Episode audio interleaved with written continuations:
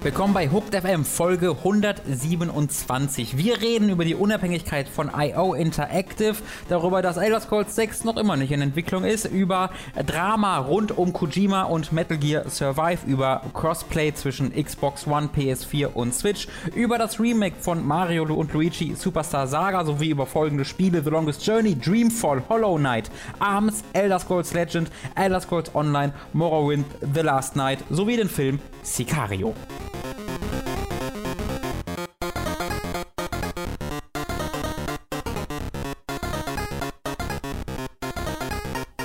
Wunderschönen guten Tag und hallo zu einer neuen Folge von Hooked FM. Mein Name ist Robin, mir gegenüber sitzt der großartige Thomas Golk. Hello. Und wir begrüßen euch zu einer neuen Episode des wohl besten Podcasts dieses, dieser Firma. Aber Ja. auch, nur ist auch das ist knapp, weil wir haben auch echt gut Hooked on Topic und Hooked Spoiler Podcast. Also selbst in der Rangliste wird's knapp. Aber es ist, ein, es ist ein Battle. Ihr hört, dass ich dieses Mal anfange zu reden. Das ist vielleicht ein bisschen ungewohnt und wahrscheinlich auch ein Schock. Entschuldigung, dass wir das nicht vorher angekündigt haben. Ja, damit rechnet man ja nicht. Weißt du, wenn du Montag morgens aufstehst oder Dienstag morgens vielmehr, falls ihr, weil wir das ja Montagnachmittag veröffentlichen. Du stehst Dienstag morgens auf, gehst zur Arbeit, trinkst deinen Kaffee, streichelst deinen großen Hund, pflanzt einen Baum, äh, küsst deiner Frau auf die Stirn, äh, streichelst dein Kind und dann denkst du dir, und so als letztes kommt der wichtigste Schritt dieses Morgens, höre ich einmal mir die Stimme von Thomas Geug an und dann kommt halt sowas an, da erschreckst du dich doch. Da, da ist die Frage, hast du auch gerade das Intro gesprochen? Das vermute ich, dass ich es auch gesprochen Okay, habe, ja. ja. Ich äh, habe das die letzten Male, wo ich dann ersatzweise die, äh, die, die, die Moderation dieses Podcasts übernommen habe, weil du nicht da warst, das mit Absicht sehr langsam gemacht, um quasi einen Mhm. Gegenpol zu zeigen und gar nicht erst zu versuchen, mit dir da zu konkurrieren. Ich glaube dann aber, ich werde dieses Mal ebenfalls das ein bisschen schneller machen, allerdings nicht so schnell wie du, weil dann hat da keiner Spaß dran. Dann höre ich mich an, wie so ein, als ob ich einen Schlaganfall habe. Wo, wobei da nie das Ziel war, das schnell zu sagen. Das ist irgendwie automatisch so entstanden. Okay, dann muss ich da ja keinen, keinen Druck fühlen. Nee. Ja, wir haben uns gedacht, wir wechseln uns einfach mal ein bisschen ab. Also ob das wirklich abwechselt ist oder ich manchmal und du meistens, das äh, gucken wir dann. Genau. Ähm, aber ich habe mir, ich habe mal gedacht, so, dass als ich mit Leo ein bisschen moderiert habe, das hat mir total Spaß gemacht. Ähm, und dann habe ich Tom gefragt, ob er damit einverstanden wäre, wenn ich das auch mal übernehme. Tom hat gesagt, nein, aber was soll ich machen? Und deswegen mache ich das jetzt. Accurate. Top war das auch okay. Und deswegen sitzen wir jetzt hier. Wünscht mir Glück. Wir wollen, bevor wir groß mit den News oder sowas anfangen, ähm, eine kleine Ankündigung erstmal starten, die sich auf die äh, Gamescom bezieht, ähm, wo vielleicht ein paar von euch dann nicht so mega happy drüber sind, weil wir hatten ja letztes Jahr ein verdammt cooles Community-Treffen auf der Gamescom veranstaltet, wo wir viele von euch getroffen haben. Gemeinsam mit Inside Moin haben wir das gemacht. Das hat wirklich viel Spaß gemacht. Das wird dieses Jahr leider nichts werden. Und zwar, weil wir einfach zu viel zu tun haben auf der Gamescom und keine Lust auf euch haben. Das ist gelogen. Äh, wir sind tatsächlich gar nicht auf der Gamescom. Ähm, wir haben uns dazu entschlossen, dieses Jahr zu Hause zu bleiben. Genau. Äh, das hat bei uns beiden witzigerweise separate Gründe. Ich weiß nicht, wie privat die bei dir sind. Bei mir sind ein paar der Gründe privat, was so familiäre Events drumherum angeht. Das ist aber nicht unbedingt der Hauptgrund. Mein Interesse, die Gamescom auch mal von zu Hause zu erleben, ist auch einfach so mal da. Äh, auch weil ich sehr, sehr, sehr, sehr, sehr viel Freude an den E3-Streams habe. Und einer der Vorteile davon ist, wenn man dann mal zu Hause ist, dass man zum Beispiel die Pressekonferenzen ebenfalls begleiten kann, so wie wir die E3-Konferenzen begleitet haben. Das heißt, ja, du hast schon recht, es wird sicherlich einige von euch geben, die dann sagen, ah, schade, da können wir euch dann da nicht treffen, aber dazu haben wir auch gleich noch was zu sagen. Ähm, aber für alle anderen gibt es dann dafür hoffentlich äh, Livestreams zu den Pressekonferenzen. Und von diesen Konferenzen erhoffe ich mir auch zumindest ein bisschen was, weil ja der Abstand der Gamescom immer größer wird zur E3. Die ist ja jetzt irgendwie am 21. August oder sowas. In, ich ich habe mir Ende August gemerkt. Und sie war mal Anfang August. Äh, also sie ist immer weiter nach hinten gerückt, äh, weil das ja auch im Publisher- und Entwicklerinteresse ist, damit nicht, äh, weil, also zwei riesige Messen einen Monat direkt hintereinander macht halt einfach nicht mein so Ziel wäre, dass das irgendwann so hinten so rutscht, dass es Herbst ist und nicht mehr 95.000 Genau. Grad in den Hallen. Hätte ich auch überhaupt Ziel. nichts dagegen, aber dazu müsste es halt raus aus den Ferien und ich Yep. weiß nicht, ob sie das, äh, in Kauf nehmen wollen. Und äh, ja, das ist definitiv einer der Vorteile, äh, dass wir es eben von zu Hause begleiten werden. Äh, Tut mir leid, falls da Leute gehofft haben, uns dort zu treffen. Ja, man muss natürlich auch sehen, wie und welche Konferenzen es da geben wird. Ich Ja, Microsoft auf jeden Fall. Microsoft, äh, genau, hat zumindest die letzten Jahre auch gemacht. Haben sie schon angekündigt, dass sie es dieses Jahr auch machen? Oder Äh, ich aus? glaube nicht. Bei Sony ist halt immer die Frage, weil die ja noch ihre PlayStation Experience Genau, das halte ich halt für relativ unwahrscheinlich, weil die waren ja Mhm. die letzten Jahre auch nicht da in der Form. Ähm, letzten zwei, glaube ich. Ich glaube, letzten zwei Jahre haben sie dann nicht. Was im vorletzten Jahr auch schon nicht? Ah, das, war- das, das, das, da bin ich mir nicht sicher. Das war letztes Jahr auf jeden Fall Okay. und vorletztes Jahr vielleicht. Okay, okay. Ähm, und ähm, deswegen muss man gucken, ob die dieses Jahr da groß ankündigen. Und Nintendo ist ja irgendwie immer so eine Glückssache. Aber ich meine, Ja. sie werden ja wahrscheinlich damit aber Mario Odyssey da sein. Kann Falls es dann am Ende gar keine Konferenz gibt, dürft ihr uns offiziell auslachen. Das, dann dürft ihr uns auslachen, genau. Aber ich meine, dann werden wir trotzdem irgendeinen Weg zu finden, darüber zu berichten. Aber selbst dann würde ich gerne sowas machen, wie ähm, wir das in, der, in, in einer der Pausen zwischen Ubisoft und Sony bei der E3 gemacht haben, nämlich dass wir uns die coolsten Trailer nehmen Ja. und die zusammen mit euch in einem äh, Livestream gucken Genau. und besprechen, dass es dann so eine Mischung wird aus Trailer-Show und Live-Podcast, Ja. weil auch daran habe ich unheimlich viel Freude. Ähm, ja, das ist Ja, dann das quasi auch- das, äh, das Ersatzprogramm. Und natürlich wird es auch trotzdem einen Podcast geben oder vielleicht sogar mehrere, wo wir über die äh, aktuellen News und Ankündigungen reden. Das wird tatsächlich die erste Gamescom ever, die, die ich dann nicht besuche. Weil ich war seit 2009, was die, glaube ich, das erste, war ich auf jeder Gamescom. Ähm, aber gerade deswegen, also ich habe jetzt schon sieben davon gesehen. Ähm, ob ich jetzt die achte nur springe und dann in der neunten weitermache, ist jetzt, glaube ich, nicht der Ja. ganz riesige Unterschied. Bei mir ist halt auch so, ich habe auch familiäre Events drumherum.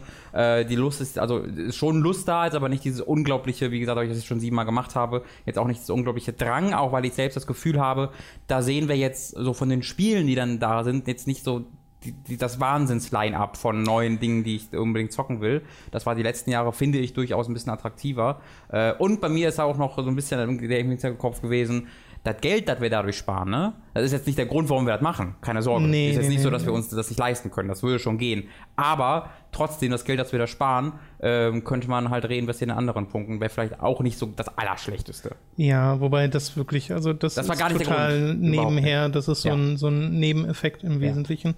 Äh, ich denke mir halt auch so, ich bin seit 2011 immer auf der Messe gewesen und äh, genieße es dann ehrlich gesagt mal ein Jahr mal auszusetzen, weil auch mein Drive für die Messe an sich ist jetzt nicht so wahnsinnig groß. Mir tut es wirklich am meisten leid um die Tatsache, dass wir dann kein Community-Treffen dort machen können.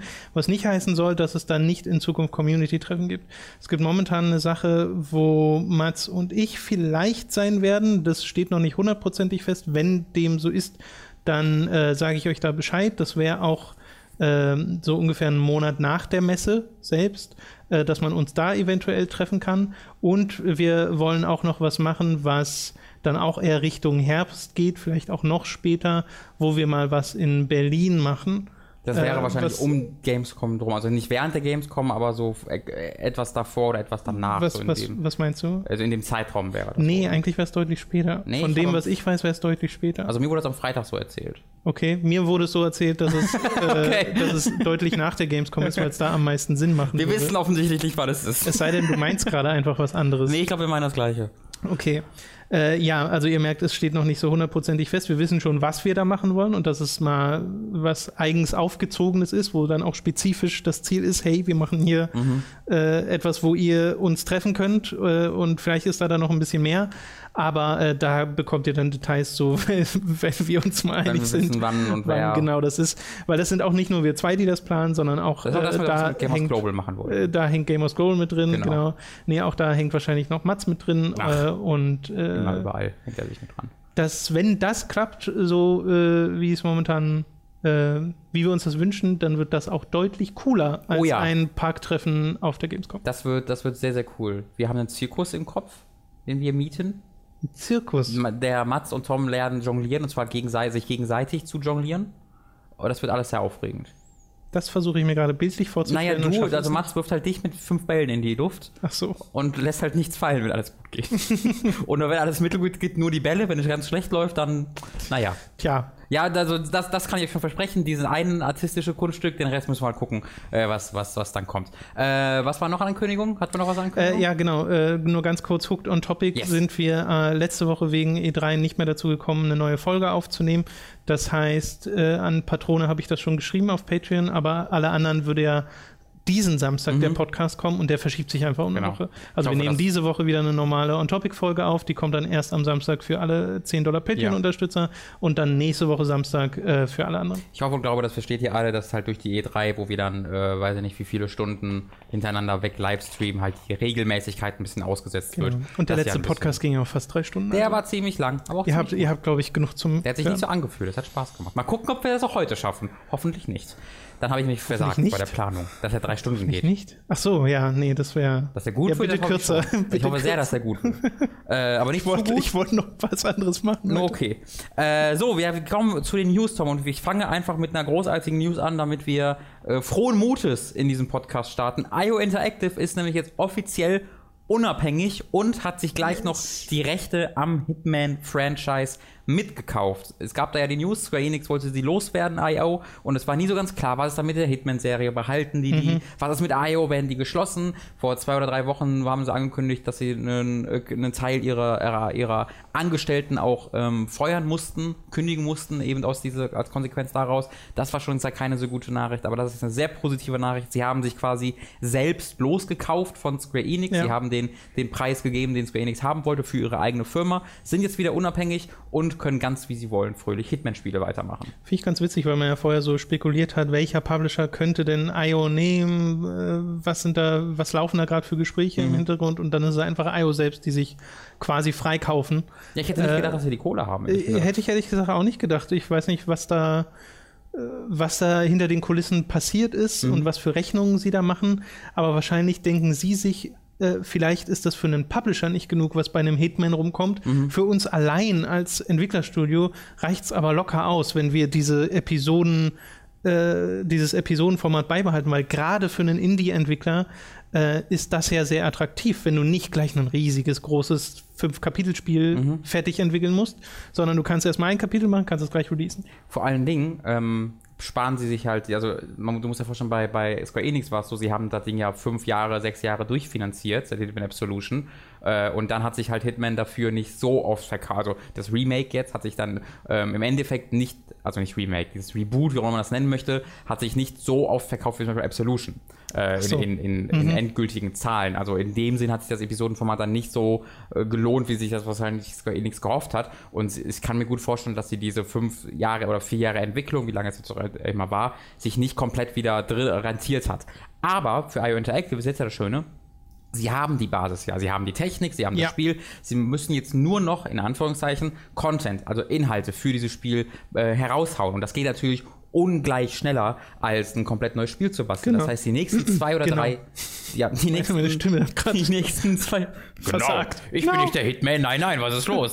die nächsten zwei oder drei Jahre können sie quasi, wenn es gut läuft, jedes Jahr eine neue Season von Hitman starten und da einen kontinuierlichen, Ja. ähm, im Englischen würde man sagen, Revenue Stream produzieren. Äh, und Umsatz. Umsatz, Dankeschön. äh, und natürlich, haben, das haben sie auch geschrieben, diese Ankündigung, sie kriegen auch den Umsatz der bisher veröffentlichten ersten Season weiterhin. Also alles, was weiterhin von der ersten Season verkauft wird, geht auch an sie. Ich glaube sogar, da bin ich mir jetzt aber nicht sicher, ich habe es sogar so verstanden, dass die Umsätze der gesamten rück, äh, vergangenen Hitman-Serie von nun an komplett an sie geht. Also dieser komplette Okay. Backlog dieser fünf Spiele auf Steam, der ja mit Sicherheit in Sales bei äh, Steam jedes Jahr nochmal ein paar tausend Dollar macht, geht ebenfalls an sie. Ähm, und das ist natürlich auch ein Ja. ganz gutes Ding für so einen unabhängigen Entwickler, so eine fette Serie im Rücken zu haben, die kontinuierlich Geld macht, nicht schlecht. Weißt du gerade, wie viele Leute bei IO arbeiten? Es war eine Menge. Ich glaube, es waren wirklich mehrere hundert Leute ähm, mal, aber ich weiß ja nicht, wie viele gekündigt wurden. Weil hieß es nicht mal, dass sie noch irgendein anderes Projekt haben neben Hitman? Genau, davon bin ich auch mal ausgegangen. Also es war auf jeden Fall so ein großes Studio, dass das eigentlich mit einem, Studio, mit einem Spiel sich Ja, nicht ja. rentieren würde.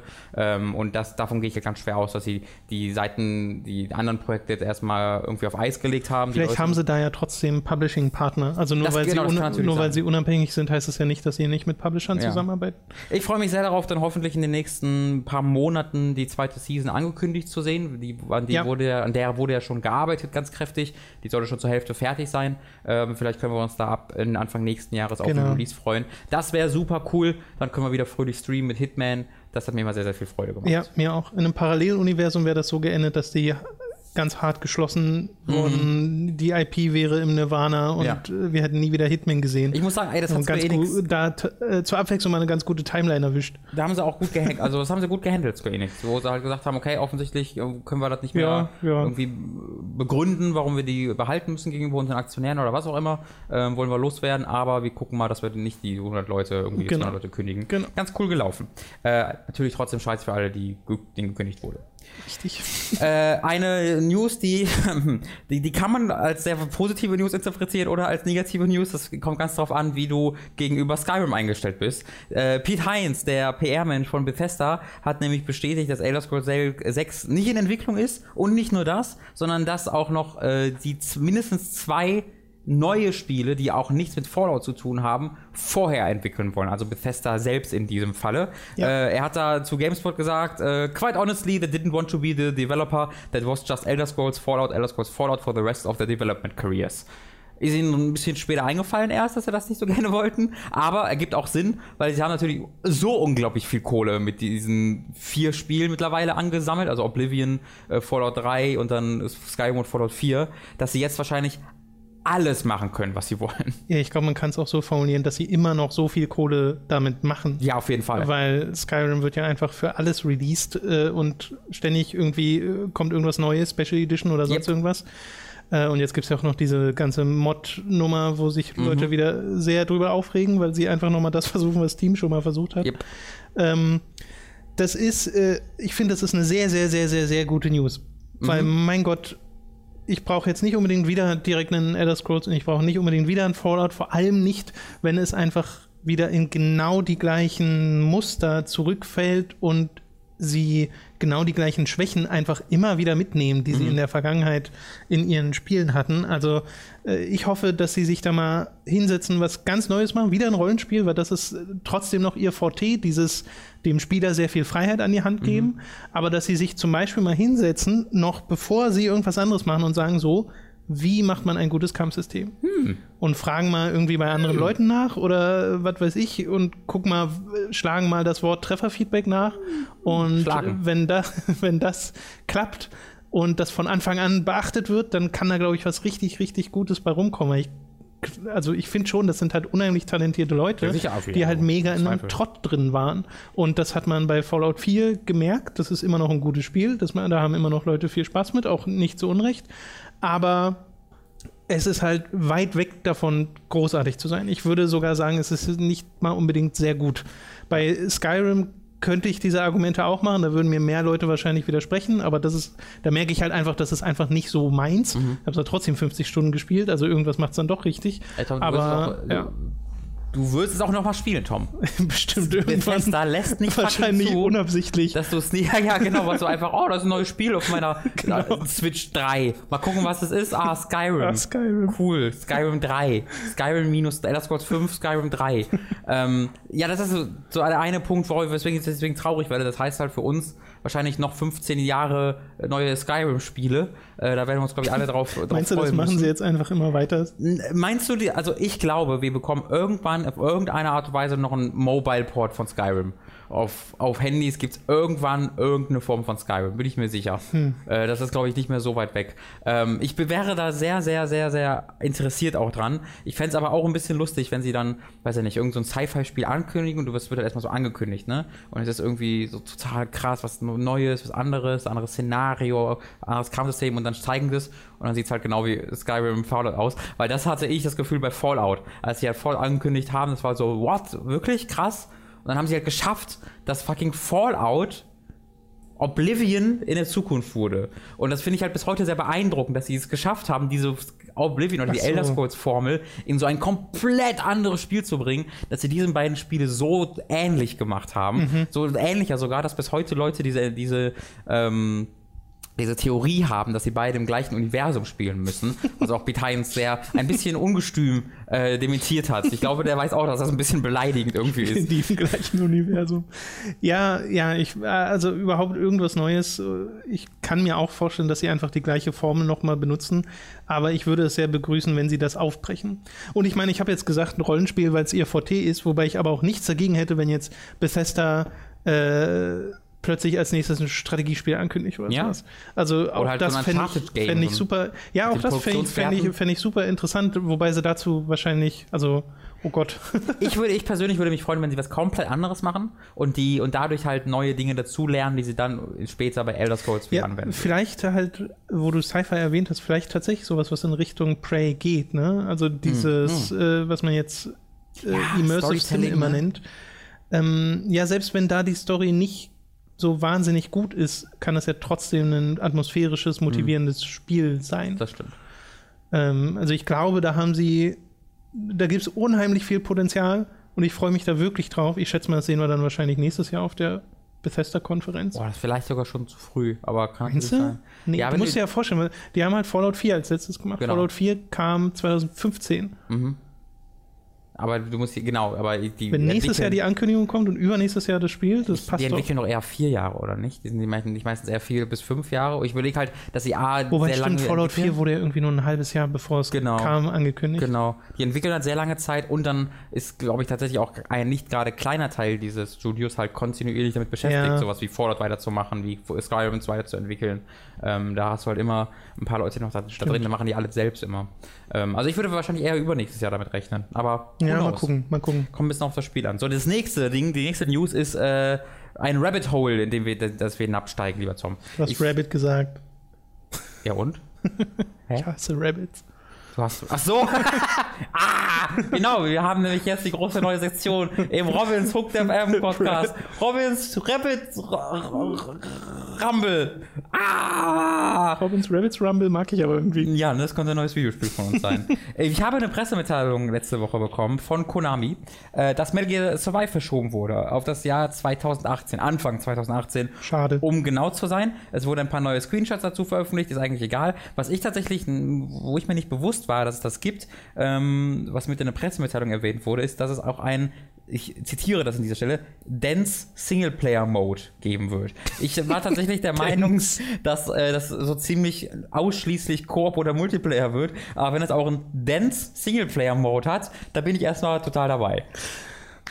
Was bedeutet das Dance? Also ich weiß, was Dance bedeutet, aber in diesem Kontext ist da, sind da einfach viele Sachen im kleinen Raum. So Da muss, ich, da muss ich hier automatisch an dieses Batman-Meme denken, weil in irgendeinem Comic gibt es doch dieses, wo Batman, ich weiß nicht mehr zu wem, sagt, are you dense, are you retarded or something? Ach I'm so. the goddamn Batman. ja, das, genau, das ist so ein Beispiel dafür, für eine ganz schlechte Ja, Batman-Story. äh, ja, also der Singleplayer-Mode von Konami, äh, von Metal Gear Survive ist laut Konami auf jeden Fall Dance. Ähm, dadurch habe ich, ich habe dann äh, ausgehend von dieser News nochmal gegoogelt. So, okay, gibt es da noch mehr News zu? Was mit Singleplayer-Mode? Gab es nicht. Aber ähm, auf Kotaku gab es äh, einen übersetzten Report des japanischen Automagazins Nikkei, was halt sehr oft irgendwie Sachen liegt oder in Ja. Inside-Informationen hat und sowas übersetzt von Brian Ashcraft. Äh, und äh, da gab es ein paar sehr, sehr lustige Dinge, die da erwähnt wurden. Ich weiß nicht, ob du diesen Artikel gesehen hast, lieber Tom. Das das mit dem Krankenkassenkram. und Ja, so, genau, das wollte ich unbedingt mal hier reinbringen, weil wow. Äh, es ge- ge- geht halt damit los, dass im, der Herr, Herr Kojima, daran erinnern wir uns vielleicht, im Oktober 2016 mal über Survive sagte, das ergibt ja alles gar keinen Sinn. Also Zombies, Zombies im Metal Gear-Universum. Äh, ich zitiere mal, well, for me, Metal Gear is espi espi espionage with political fact. Alter, was ist denn noch los? Ich fange nochmal neu an. Well, for me, Metal Gear is espionage with political fiction, right? So because of that, there's no reason that zombies would show up. Darüber Vamp. kann man erstmal streiten. Da haben wir uns schon mal drüber lustig gemacht. Ja, das hat ist er ein, aber- das ist einfach hart albern, Ja, das, dieser Satz. das, das hat er aber so gesagt. Ja. Ähm, die Sache ist, diese, diese Clips von diesem, von diesem, ich glaube, es auch TGS, wo er das gesagt hat, Ja. von diesem Panel sind anschließend überall verschwunden. Von den offiziellen Webseiten, alle, auch so, auch so offizielle Webseiten, die alle Panels komplett archiviert haben, hatten alles bis auf diesen Part. Der war einfach überall plötzlich weg. Äh, und laut Nikkei lag das daran, dass halt tatsächlich Konami einen Brief an Kojima geschickt hat, der ihm halt drohte, dass sie es wegnehmen müssen mit dem Zitat, You are unfairly sullying the reputation of our company. Ähm, das finde ich schon sehr lustig. dass das schon reicht. So, ich glaube nicht, dass Zombies in Metal Gear sein sollten, wo Konami sagt, also du Arsch! Ja, weil doch da irgendwie auch das Publikum gelacht hat oder so. Genau, das, das Publikum hat sich dann, dann tot gelacht. Ich glaube, die haben aber eher über Ko Kojima gelacht. Ich weiß nicht, ich ob nicht so Konami sicher. das, das richtig verstanden hat. Es wird noch nebenbei erzäh erzählt, dass es auch noch immer so einen Streit wegen irgendeiner Bonuszahlung gibt, die verpasst wurde. Aber ähm, die zwei interessanten Parts daran sind, dass es in Japan eine, ähm, wie du schon gesagt hast, äh, äh, Krankenkasse? Krankenkassenvereinigung gibt, die auch noch andere Sachen beinhaltet. Also die heißt Kanto IT Software Health Insur- Insurance Association. Da sind sieben, über 7000 Unternehmen drin. Das ist halt nicht nur eine, eine, eine Assoziation, wo du wen Assoziation, wow, ein Unternehmen, wo du weniger für Krankenkassen bezahlen musst, sondern auch weniger für irgendwie Hotels und all solche Sachen, Sportclubs, Fitnessclubs und so weiter und so fort. Das ist, da sind so ziemlich alle großen IT-Firmen halt drin. Nur Kojima Productions kommt da nicht rein, den, diese Bewerbung wurde abgelehnt. Äh, Und als Begründung gibt halt Nicky an, dass Konami einfach ein wichtiger Teilnehmer dieses, äh, dieser, dieser Association ist, weil sie eben die Sportclubs quasi stellen. Also Konami ist ja nicht nur ein Videospielhersteller, sondern macht ja ganz viele Dinge, zum Beispiel auch Casinos oder halt so Sportclubs. Und die sind halt auch diese Teil des Programms und die haben dann wohl gesagt, die soll nicht dazukommen, weswegen dann die Bewerbung immer noch abgelehnt wurde und dann gibt es halt noch so kleinere Sachen, dass Konami großen Unternehmen sagen soll, die sollen bitte careful sein, wenn sie alte Konami-Angestellte einstellen äh, und frühere Angestellte sollen öffentlich bitte nicht erwähnen, dass sie mal bei Konami arbeiteten. Ja. Das alles einfach so als Infodump Be- das zeichnet so ein weirdes Bild von Konami, wo ich mir halt nicht sicher bin, was da deren, also was hat, was haben die denn, also was haben die Leute, die bei Kojima arbeiteten, denen getan? Ich habe auch das Gefühl, dass da irgendwie, weiß nicht, Kinder entführt wurden oder Ja. sowas. Also irgendwas ganz, ganz Schlimmes. Also das ist ja wirklich eine, eine, eine, eine, eine, Racheplan, Also das sind, der da das sind wird. halt, also es sind ja Reports, ne? Es ist ja Mhm. alles so äh, natürlich Sachen, die Konami offiziell niemals bestätigen Nope. würde. Äh, aber es passt ein wenig ins Bild Mhm. des, des Ganzen, dass Konami sich halt in der Vergangenheit nicht unbedingt mit Ruhm bekleckern. Ähm, auch da ist das Wort dense vielleicht gar nicht so verkehrt. Dance Konami Campaign. It's a very dense Konami Campaign. Ich finde ja sehr, sehr lustig oder sehr, sehr weird daran auch, dass wir jetzt, ich meine, wann haben wir das mal über, über dieses Thema gesprochen? Irgendwie Ende 15, Anfang 16. Seitdem war das ja eigentlich durch. Ne, Die haben ja dann den Cut gemacht und dann hat Koji- Kojima seine Kojima Production gestartet und dann war es offensichtlich für alle durch und Konami hat sogar angefangen oder einfach weitergemacht, Videospiele zu entwickeln. Ja, ja, das war- das war so, das war alles komisch. Warum, warum war das so ein großer Deal? Äh, Und ich finde es halt sehr interessant zu bedenken, dass das im Hintergrund noch die ganze Zeit weitergeht. Ja, also wenn man mal davon ausgeht, dass das alles stimmt, nehmen wir es mal alles für bare Münze. Das ist tatsächlich so, dass Konami da mega hintenrum agiert Mhm. und versucht quasi Kojima Productions das Leben zu erleichtern. Mhm. Vollkommen Erleichtern? Nee. äh, erschweren. Vollkommen unabhängig davon, ob hinter den Kulissen etwas passiert ist, das vielleicht sogar von Kojima ausging, dass Mhm. Kojima was falsch gemacht hat und das dann der Grund war, weshalb es diesen Streit gab und offensichtlich ist es ja ein Streit. Ähm, selbst dann, das ist einfach, das zeichnet so ein unfassbar schlechtes Bild, weil ich glaube, da wäre halt die richtige Reaktion gewesen, einen möglichst sauberen Cut zu finden und das möglichst abzuschließen und dann einfach nicht mehr drüber zu quatschen. Mhm. Weil das willst du dann in der Vergangenheit haben. Du willst nicht immer wieder wegen so einer Scheiße in, den, in die News kommen. Es ist auch klar, dass das irgendwann geleakt wird. Also, ne, sowas wie Nikkei, die sind halt total drin. Ist natürlich, dass sowas. ja gut, ich weiß nicht, wie da im Japan die Wahrnehmung ist von solchen Sachen Mhm. oder wie sehr ihnen das vielleicht auch einfach egal ist. Ja. Ich habe keine Ahnung. Vielleicht ist es ja sogar das, was sie wollen. Sie wollen, dass Oh. das nach außen dringt, um so eine so eine so ein Image zu bekommen Stellt, von stellt ehemalige Kojima-Leute ein und wir will fuck you up. ja genau so nach dem Motto so, so ein bisschen dieses bedrohliche. Schickt Fitnesstrainer von unseren Sportstudios vorbei und dann äh, können wir mal gucken, was passiert. Es ist einfach äh, voll die Seifenoper. Ich habe halt voll den Respekt da vor diesem, vor den Anwälten von Kojima sind es, glaube ich, die ihm so, so komplett weghalten, davon irgendwas zu sagen, weißt du? Weil das ist, muss, glaube ich, so viel Selbstdisziplin kosten, dass sowas seit zwei Jahren passiert. Ja, aber guck mal, wie viel sauberer Kojima dasteht, dadurch, Ja. dass er nichts sagt. Er hat das eine Mal etwas gesagt und dann kommt gleich Konami und äh, nach diesen Berichten Mhm. zumindest zufolge äh, mit schäumenden Mund und äh, sitzen da und wollen am liebsten gleich 20 Anwälte auf ihn schmeißen. Mhm. Äh, und Kojima äh, sagt halt nichts. So. Halt und selbst das war ja kein, kein Das war ja so ein kleiner Satz, so ein kleiner, kleiner Poke an dieses Spiel. Und der wurde halt und gefragt, den, den ne? kann man nicht mal, genau, der wurde gefragt, das hat es nicht von sich aus gesagt. Und den, die Kritik kann man nicht mal ernst nehmen. Nee. Äh, es ist einfach mega komisch. Und was äh, Metal Gear Survive angeht, ich würde halt vermuten, dass das einfach im Singleplayer so ein paar losgelöste Missionen sind, die du aneinander machst. Aber wer Das, ist dann wär doch sehr dense. Dense, also dense ist für mich schon ein sehr großes Wort. Also, falls ihr dense äh, gar nicht kennt als Wort, das bedeutet einfach so viel wie dicht. Oder gefüllt, würde man es vielleicht übersetzen. Einfach, Mhm. das ist ein sehr, ich schätze mal, ich würde da rauslesen, es soll sehr umfangreich sein und äh, ja, sehr intensiv, Mhm. aber ich kann mir nicht vorstellen, dass das irgendwie eine große Kampagne wird. Das ist ja auch. Mm, mm, Mache ich den Witz jetzt? Kurz überlegen, ob der ob Wenn du schon überlegen musst, dann will er sagen, Aber nein. Ich, ich wollte gerade sagen, dass man, das ist ja auch äh, der mein, mein absoluter Lieblingsschauspieler, der Denzel Washington. nee, Und nee, dann- hätt's mal nicht gemacht. Davon wollte ich Hätt's sagen, mal nicht gemacht, dass Robin. der noch nie die Denzel in Distress war, leider.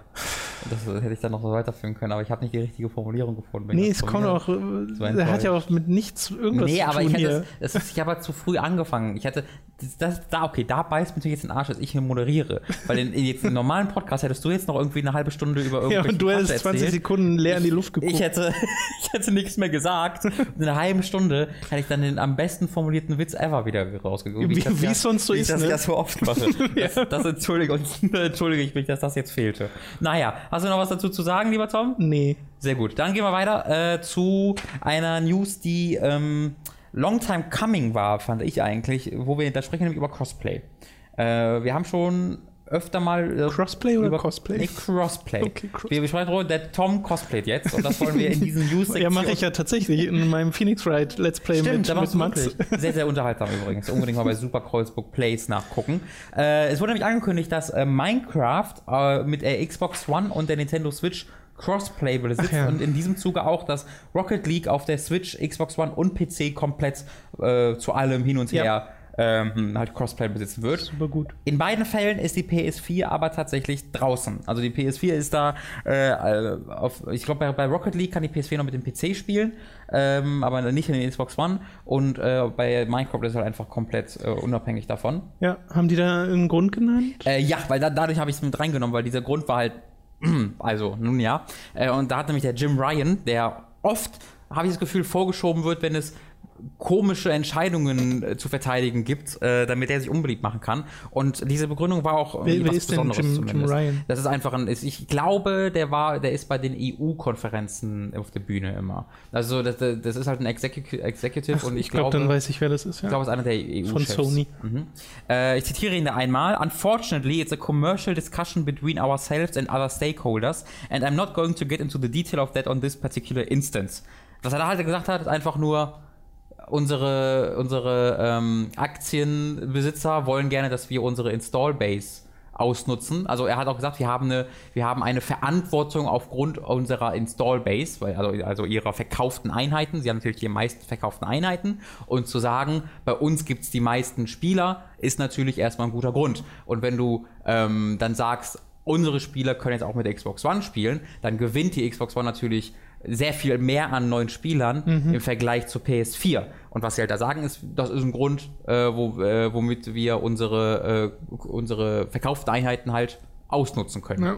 Was natürlich jetzt für den Kunden nicht so richtig viel hilft. Deswegen hat er danach dann noch, und das ist das sehr, äh, wie ich finde, ein bisschen lustige, ähm, noch einen Grund nachgeschoben. Und zwar der Nintendo, die Nintendo-Begründung, dass sie natürlich äh, bei der PlayStation-Familie alles äh, sehr gut überprüfen können, was da online geht und was, äh, was, äh, was die Kinder spielen. Das ist ja Minecraft für Kinder. Und bei anderen Plattformen können sie es natürlich nicht überprüfen. Deswegen äh, wäre das halt sehr gefährlich, da dann einfach äh, unsere Spieler mit anderen Ökosystemen einfach zusammenzubringen.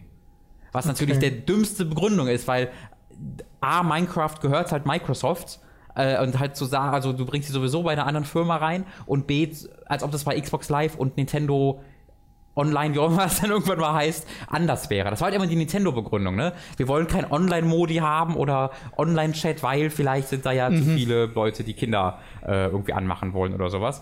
Und dass halt Sony diese, zu dieser Ausrede greift, das finde ich ganz schön schade.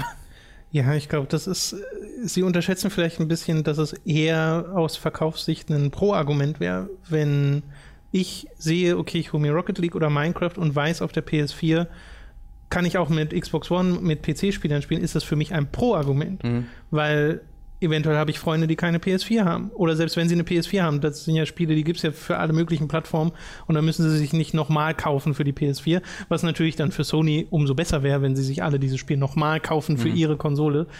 Ähm, ja, das ist einfach. Äh, aber selbst wenn, wenn man das so betrachten würde, dass es ein Pro-Argument wäre, ich glaube, die tatsächlichen Auswirkungen von Crossplay auf Verkäufe ja, genau. sind einfach sehr gering. Ich glaube, man würde sich sehr viel beliebter machen, wenn man einfach sagt, ja, komm, machen wir halt. Ähm, Gerade wenn man führend ist auf dem ja. Markt. Ähm, und man würde auch nichts verlieren. Man würde auch nicht wahnsinnig viel gewinnen, außer so ein bisschen guten Willen bei den Spielern. Aber ich glaube, das wäre es wert, weil ich kann mir auch nicht vorstellen, dass das jetzt eine so teure Sache wäre, wenn man da äh, Online-Systeme etabliert, die halt auf allen Plattformen funktionieren, vor allem weil es die ja schon teilweise gibt. Ja, ja, ist sehr, sehr interessant, wenn ich übrigens auf der Nintendo Switch, wenn du Minecraft auf der Switch spielst, musst du dich mit Xbox Live einloggen. Ja, das ist, also doch, es, es, ist irgendwie ist das super cool. Mit Xbox Live. Aber es ist auch so weird. Ja. Ich kann mit, also, wie Xbox Live auf der Nintendo Switch zu sehen, das ist so, what the fuck? Das ja, und Nintendo kann es ja nur recht sein. Naja, absolut. Äh, was, ja, ja, weil die halt kein Xbox. Okay, die haben natürlich kein Xbox Live-Konkurrenten. Ja, und auch noch nicht so eine ne? große Spielerbasis. Also ist ja, ja umso besser, stimmt, wenn, wenn ja. die Zugriff haben auf mehr Leute. Das stimmt auch auf jeden Fall. Ja. Ähm, da hat auch der Phil Spencer ein bisschen verschnupft darauf reagiert. Ja, der äh, hat doch, das habe ich auch irgendwie gelesen, dass er irgendwie meinte, ja, wir warten quasi nur auf, genau, auf Sony. Genau, das sagt er, wir sind dafür offen, wir warten darauf, dass die das wollen. Genau. Und halt auf diesen Vorwurf mit der, ne, wir können halt nicht garantieren, dass es da sicher ist bei den anderen Ökosystemen, meinte er halt, the fact that somebody would make an assertion that somehow we are not keeping Minecraft players safe, I found not only from a Microsoft perspective, but from an industry perspective, I don't know why that has become the dialogue. Ich finde schön, wie er sich da so gestoppt hat. Ja, ja er, wollte, er wollte was anderes sagen. I don't know why that has to become the dialogue. Also ich weiß nicht, warum wir darüber reden müssen. Ich finde das sehr dumm. Ja, und da hat, da hat er in diesem Falle tatsächlich auch recht. Phil Spencer sagt selbst sehr oft sehr dumme Dinge, wie ich finde, aber in dem Fall ähm, hat er tatsächlich ähm, recht damit. Das ist ja schade. Ich, du, was du sagst, ich kann, ich kann das durchaus verstehen verstehen erstmal diese Begründung, weil wenn ich mir eine von zwei Konsolen kaufen will, alle meine Freunde spielen der PS4, ich will mit denen spielen, kaufe ich mir auch die PS4. Äh, wenn ich die Möglichkeit habe, auf der Xbox One mit denen zu spielen, kaufe ich mir vielleicht eher die Xbox One. Aber ich glaube, dass dieser dieser Unterschied, wie du sagst, so gering ist, dass einfach diese extrem negative PR, die sie gerade durchbekommen, nicht ganz wert ist. Weil ich habe auf, echt auf einigen ja. Webseiten jetzt schon ausführliche Artikel darüber gelesen und Opinion Pieces, die halt meinen, warum das nicht gut ist von Sony. Und das darf man nicht unterschätzen, wie sowas äh, PR-mäßig irgendwie einen schlechten Effekt haben kann. Ja, klar, wobei ich auch da sagen würde, die Auswirkung wird einfach nicht spürbar sein für Sony. So, ich ja. glaube, es kann ihnen ein bisschen egal sein, aber das ist der Grund, weshalb es umso besser wäre, wenn sie da ich nenne es mal Größe beweisen würden und sagen würden, ja doch, wir machen das trotzdem, weil es einfach ein sehr gutes Image gibt, wenn man äh, marktführend ist und trotzdem sagt, hey, wir lassen den Spielern die Wahl, wenn sie halt auf einer anderen Plattform mit unserer zusammenspielen wollen, warum denn nicht? Ja, was sie halt damit machen, ist, sie geben sich so ein bisschen in die Hand von Microsoft, weil das haben sie, übrigens auch Jim Ryan hat das halt jetzt schon letzte Woche schon mal gemacht, wo er ähm, die fehlende Rückwärtskompatibilität auf der PS4 damit begründet hat, dass die alten Spiele also scheiße aussehen. Hast du das gesehen? Nee. Äh, das, war, das war halt kurz davor. Ähm, da wurde er gefragt, warum, warum es auf der PS4 keine Rückwärtskompatibilität gibt. Und er meinte so, ja, also ich, wir glauben eh, dass das niemand benutzt. Und ich war letztens auf einem Gran Turismo-Event, wo die äh, ersten Gran Turismo-Spiele spielbar waren. Und hast du die mal anguckt, die will doch keiner mehr spielen. äh, und da fasse ich mir halt in den Kopf und denke halt... Ja, vor allem, weil es ja PS2-Spiele gibt für die ey, PS4. A, ihr verkauft doch die ganzen Spiele ja. trotzdem. Und B, wie, also was für eine ignorante, fehlgeleitete Argumentation das halt ist, ähm, irgendwie die Grafik davon Ja, mein Gott, da schicken sie ja wirklich wär. den falschen Menschen nach vorne. Also. Ja. Das, das meine ich halt, dass sie mit diesen beiden Punkten geben sie einfach so ein bisschen, es ist nicht so, dass sie deswegen irgendwie drei Millionen Verkäufe verlieren, nee. aber sie geben halt einfach die PR, äh, wie soll ich das sagen?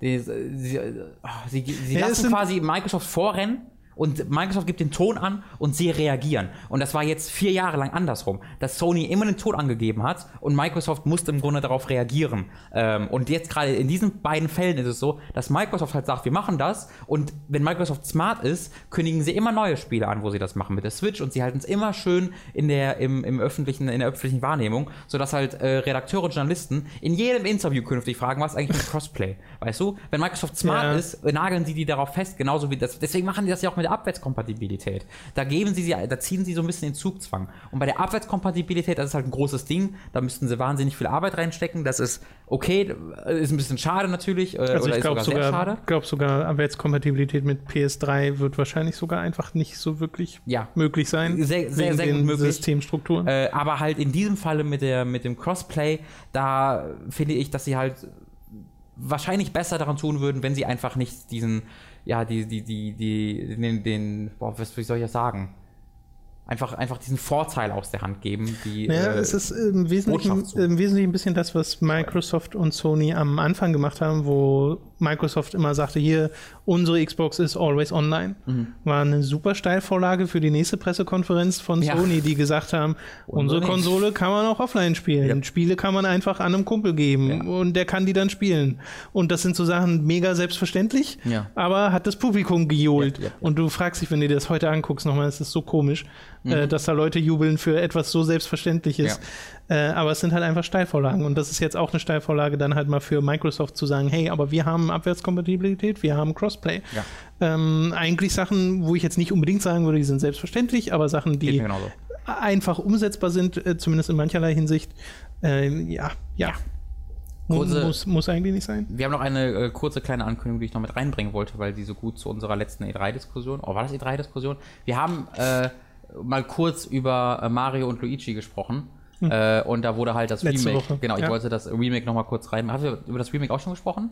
Wenn dann ganz Podcast? kurz. Genau. Das wollte ich nämlich nochmal offiziell hier reinbringen, dass halt ein äh, Remake des ersten Mario und Luigi Spiels Superstar Saga, das 2003 erschienen ist, für den 3DS herauskommt. Das trägt den Namen Mario und Luigi Superstar Saga plus Bowser's Minions, wo man so Goombas spielt, äh, sieht man im Gameplay-Trailer, die halt äh, auf der Suche nach Bowser sind äh, und die wirken schon sehr, sehr lustig von dem, wie sie, wie sie reden und wie sie total ähm, naja, freudig nach vorne stürmen und auf der Suche nach ihren Chefs irgendwie alles riskieren.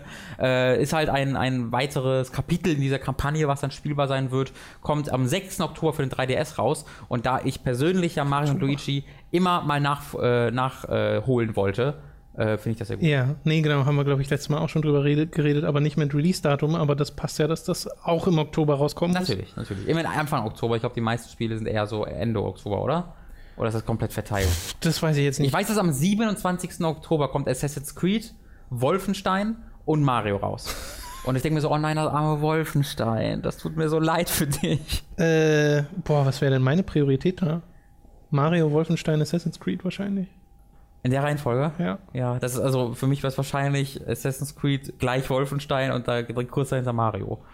Ähm, das ist ja übrigens echt, also sehr, sehr gutes E3-Showing. Da haben sie wirklich geschafft, den Hype echt über alle Was, Maßen. welches meinst du jetzt? Mario. Ach so, ja. Ähm, da habe ich, da sehe ich nur, Ja, nur ja, ja. äh, enthusiastisches. So, das war's auch für die News. Äh, wir machen jetzt einen neuen. Robin-Jingle am Ende von News. Zeit für eine kurze Werbepause. Wenn ihr uns supporten möchtet, uns aber nicht einfach nur Geld in den Rachen über Patreon werfen wollt, dann könnt ihr das auch an anderer Stelle tun. Zunächst wäre da einmal der Online-Shop von EMP. Dort gibt es verschiedenste Gaming-Merchandise-Artikel oder Kleidungsartikel zu kaufen. Wir haben einen Affiliate-Deal mit EMP. Das heißt, wenn ihr das über unseren Link macht, bekommen wir dort einen Teil des Einkaufspreises, den ihr da bezahlt. Es gibt da verschiedenste Sachen. Wir haben bereits zum Beispiel ein Schild von, von Link bekommen. Das heißt halt ein, ein Plastikschild, was aber extrem cool aussieht. Oder auch einen wirklich ziemlich, ziemlich, ziemlich schicken Assassin's Creed und Mass Effect Pullover. Was es da alles gibt, könnt ihr euch am besten einfach mal auf der Website angucken. Klickt dafür entweder in der Beschreibung auf YouTube auf den Link, den wir in der Beschreibung gepostet haben, oder ihr guckt bei uns auf der Website unter hookmagazin.de unter unterstützt Hooked, wo der Link ebenfalls noch einmal gepostet wurde. Außerdem gibt es dann wie immer auch noch Audible, wo ihr euch anmelden könnt für einen kostenlosen Probemonat. Auch dort ist es so, dass ihr uns damit supportet, wenn ihr euch für einen solchen kostenlosen Monat anmeldet. Dafür könnt ihr einfach direkt auf audible.de slash hooked gehen und euch dann über diese Adresse dort anmelden. Wir bedanken uns wie immer für euren regen Support. Jetzt geht es weiter. Viel Spaß noch. Wir kommen zu den Spielen, lieber Tom. Da kannst doch du gerne mal anfangen. Mit einem Spiel, was du möchtest. Äh, was ich möchte, dann fange ich mal mit ARMS an. Da habe ich beim letzten Mal, beziehungsweise vorletzten Mal, äh, schon drüber geredet und es gibt ja ein Video namens Das beste Feature in ARMS, wo ich über den Party-Modus dieses Spiels rede und ARMS ist ja jetzt rausgekommen. Das heißt, dieser Party-Modus ist auch wunderbar befüllt zu jeder Uhrzeit, was vor Release halt noch nicht der Fall war, weil ich da auf andere Redakteure angewiesen war äh, oder YouTuber oder wer auch mhm. immer halt äh, Keys bekommen hat von Nintendo. Äh, und das habe ich jetzt die letzten Tage wieder ein paar Mal angeschmissen und hatte wieder sehr, sehr viel Spaß damit. Das ist wirklich, also das Kampfsystem macht mir unheimlich viel Freude, die Charaktere machen mir unheimlich viel Freude. Ich wünschte einfach, es wäre ein bisschen mehr drin in diesem Spiel. Ein paar mehr Charaktere hätten dem sehr gut getan, auch irgendwie mal was zum Freischalten in der Richtung, weil du schaltest im Wesentlichen einfach nur immer wieder neue Arms frei. Mhm. Äh, und das ist auch cool, das kann auch das Spiel sehr krass verändern, weil du dann einfach ähm, eine sehr große Auswahl an Waffen hast für jeden Charakter, äh, je länger du spielst.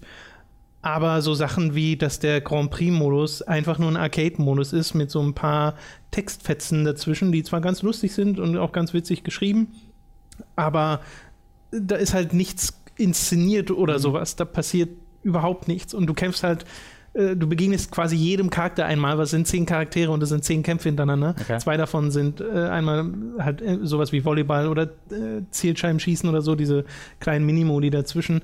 Das macht halt zweimal Spaß. Ja. Und selbst da denkst du schon beim zweiten Mal, boah, ja, jetzt könnte es vorbei sein. ich finde ganz witzig, dass der sich je nach Schwierigkeitsgrad ein bisschen verändert. Also ich glaube, ab der vierten Stufe oder sowas ähm, passiert quasi gen Ende nochmal was Zusätzliches. Äh, das ist ganz nett. Das ist allerdings, kann so furchtbar frustrierend werden, äh, weil das ist, das muss halt einfach so sein. Scheinbar bei Kampfspielen in Arcade-Modi muss der letzte Boss immer frustrierend sein, äh, egal um welches Spiel es sich handelt.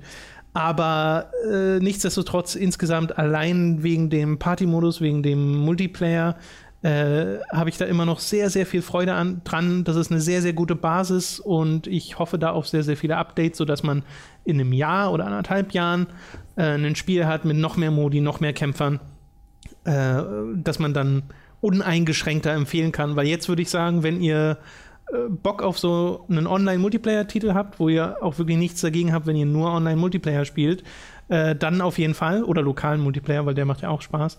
Ähm, aber wenn ihr irgendwie Singleplayer-Inhalte haben wollt, da ist ARMS einfach die falsche Adresse, weil da hat es einfach viel zu wenig zu bieten. Ist halt sehr offensichtlich so, dass Platoon dieses Jahres, äh, genau. also was Platoon ja auch jetzt ein, ein, größeres Paket ist, Platoon 2 wird ja ein größeres Paket äh, und es scheint mir so, als ob abends sehr deutlich den Weg von genau. Splatoon gehen soll, dass es halt erstmal ein kleinerer Release wird oder ja. ein schon großer Release, aber mit ein bisschen weniger Content, wo, wo dann nach und nach äh, das aufgefüllt ja. wird. Wobei du in Splatoon auch alleine mehr zu tun hattest, aber es ist auf jeden Fall ähnlich. Okay. Äh, dann komme ich einmal zu einem Spiel, was ich jetzt seit, boah, zwei Monaten, glaube ich, so im Hinterkopf hatte, weil ich habe mir eine 10-Stunden-Version davon auf YouTube angeguckt, äh, nämlich The Longest Journey. Äh, ich hole gerade die The Longest Journey-Serie nach, die ja aus The Longest Journey, Dreamfall und Dreamfall Chapters besteht. Das hatte ich immer vor. Ich fand die immer super interessant, war immer traurig, dass ich es nie gespielt habe. Und meine Freundin liebt halt Dreamfall und Dreamfall Chapters über alles. Deswegen habe ich das mal als Chance genutzt, äh, das halt mit ihr nachzuholen. Vorher wollte ich mir aber noch äh, Longest Journey mal komplett angucken. Habe mir deswegen diese 10 Stunden YouTube-Version ja. da angeguckt. In so da, haben da haben wir auch schon mal drüber halbstündigen Schritten. Genau, da haben wir schon mal kurz drüber gekratzt. Ich wollte auch Longest Journey nur kurz erwähnen, mhm. äh, dass ich halt äh, das mir durchgeguckt habe und hat mir super gut gefallen. Ist eine wirklich tolle, tolle Geschichte. Äh, und vor allen Dingen ähm, äh, wollte ich darüber nochmal im Kontext von Dreamfall sprechen.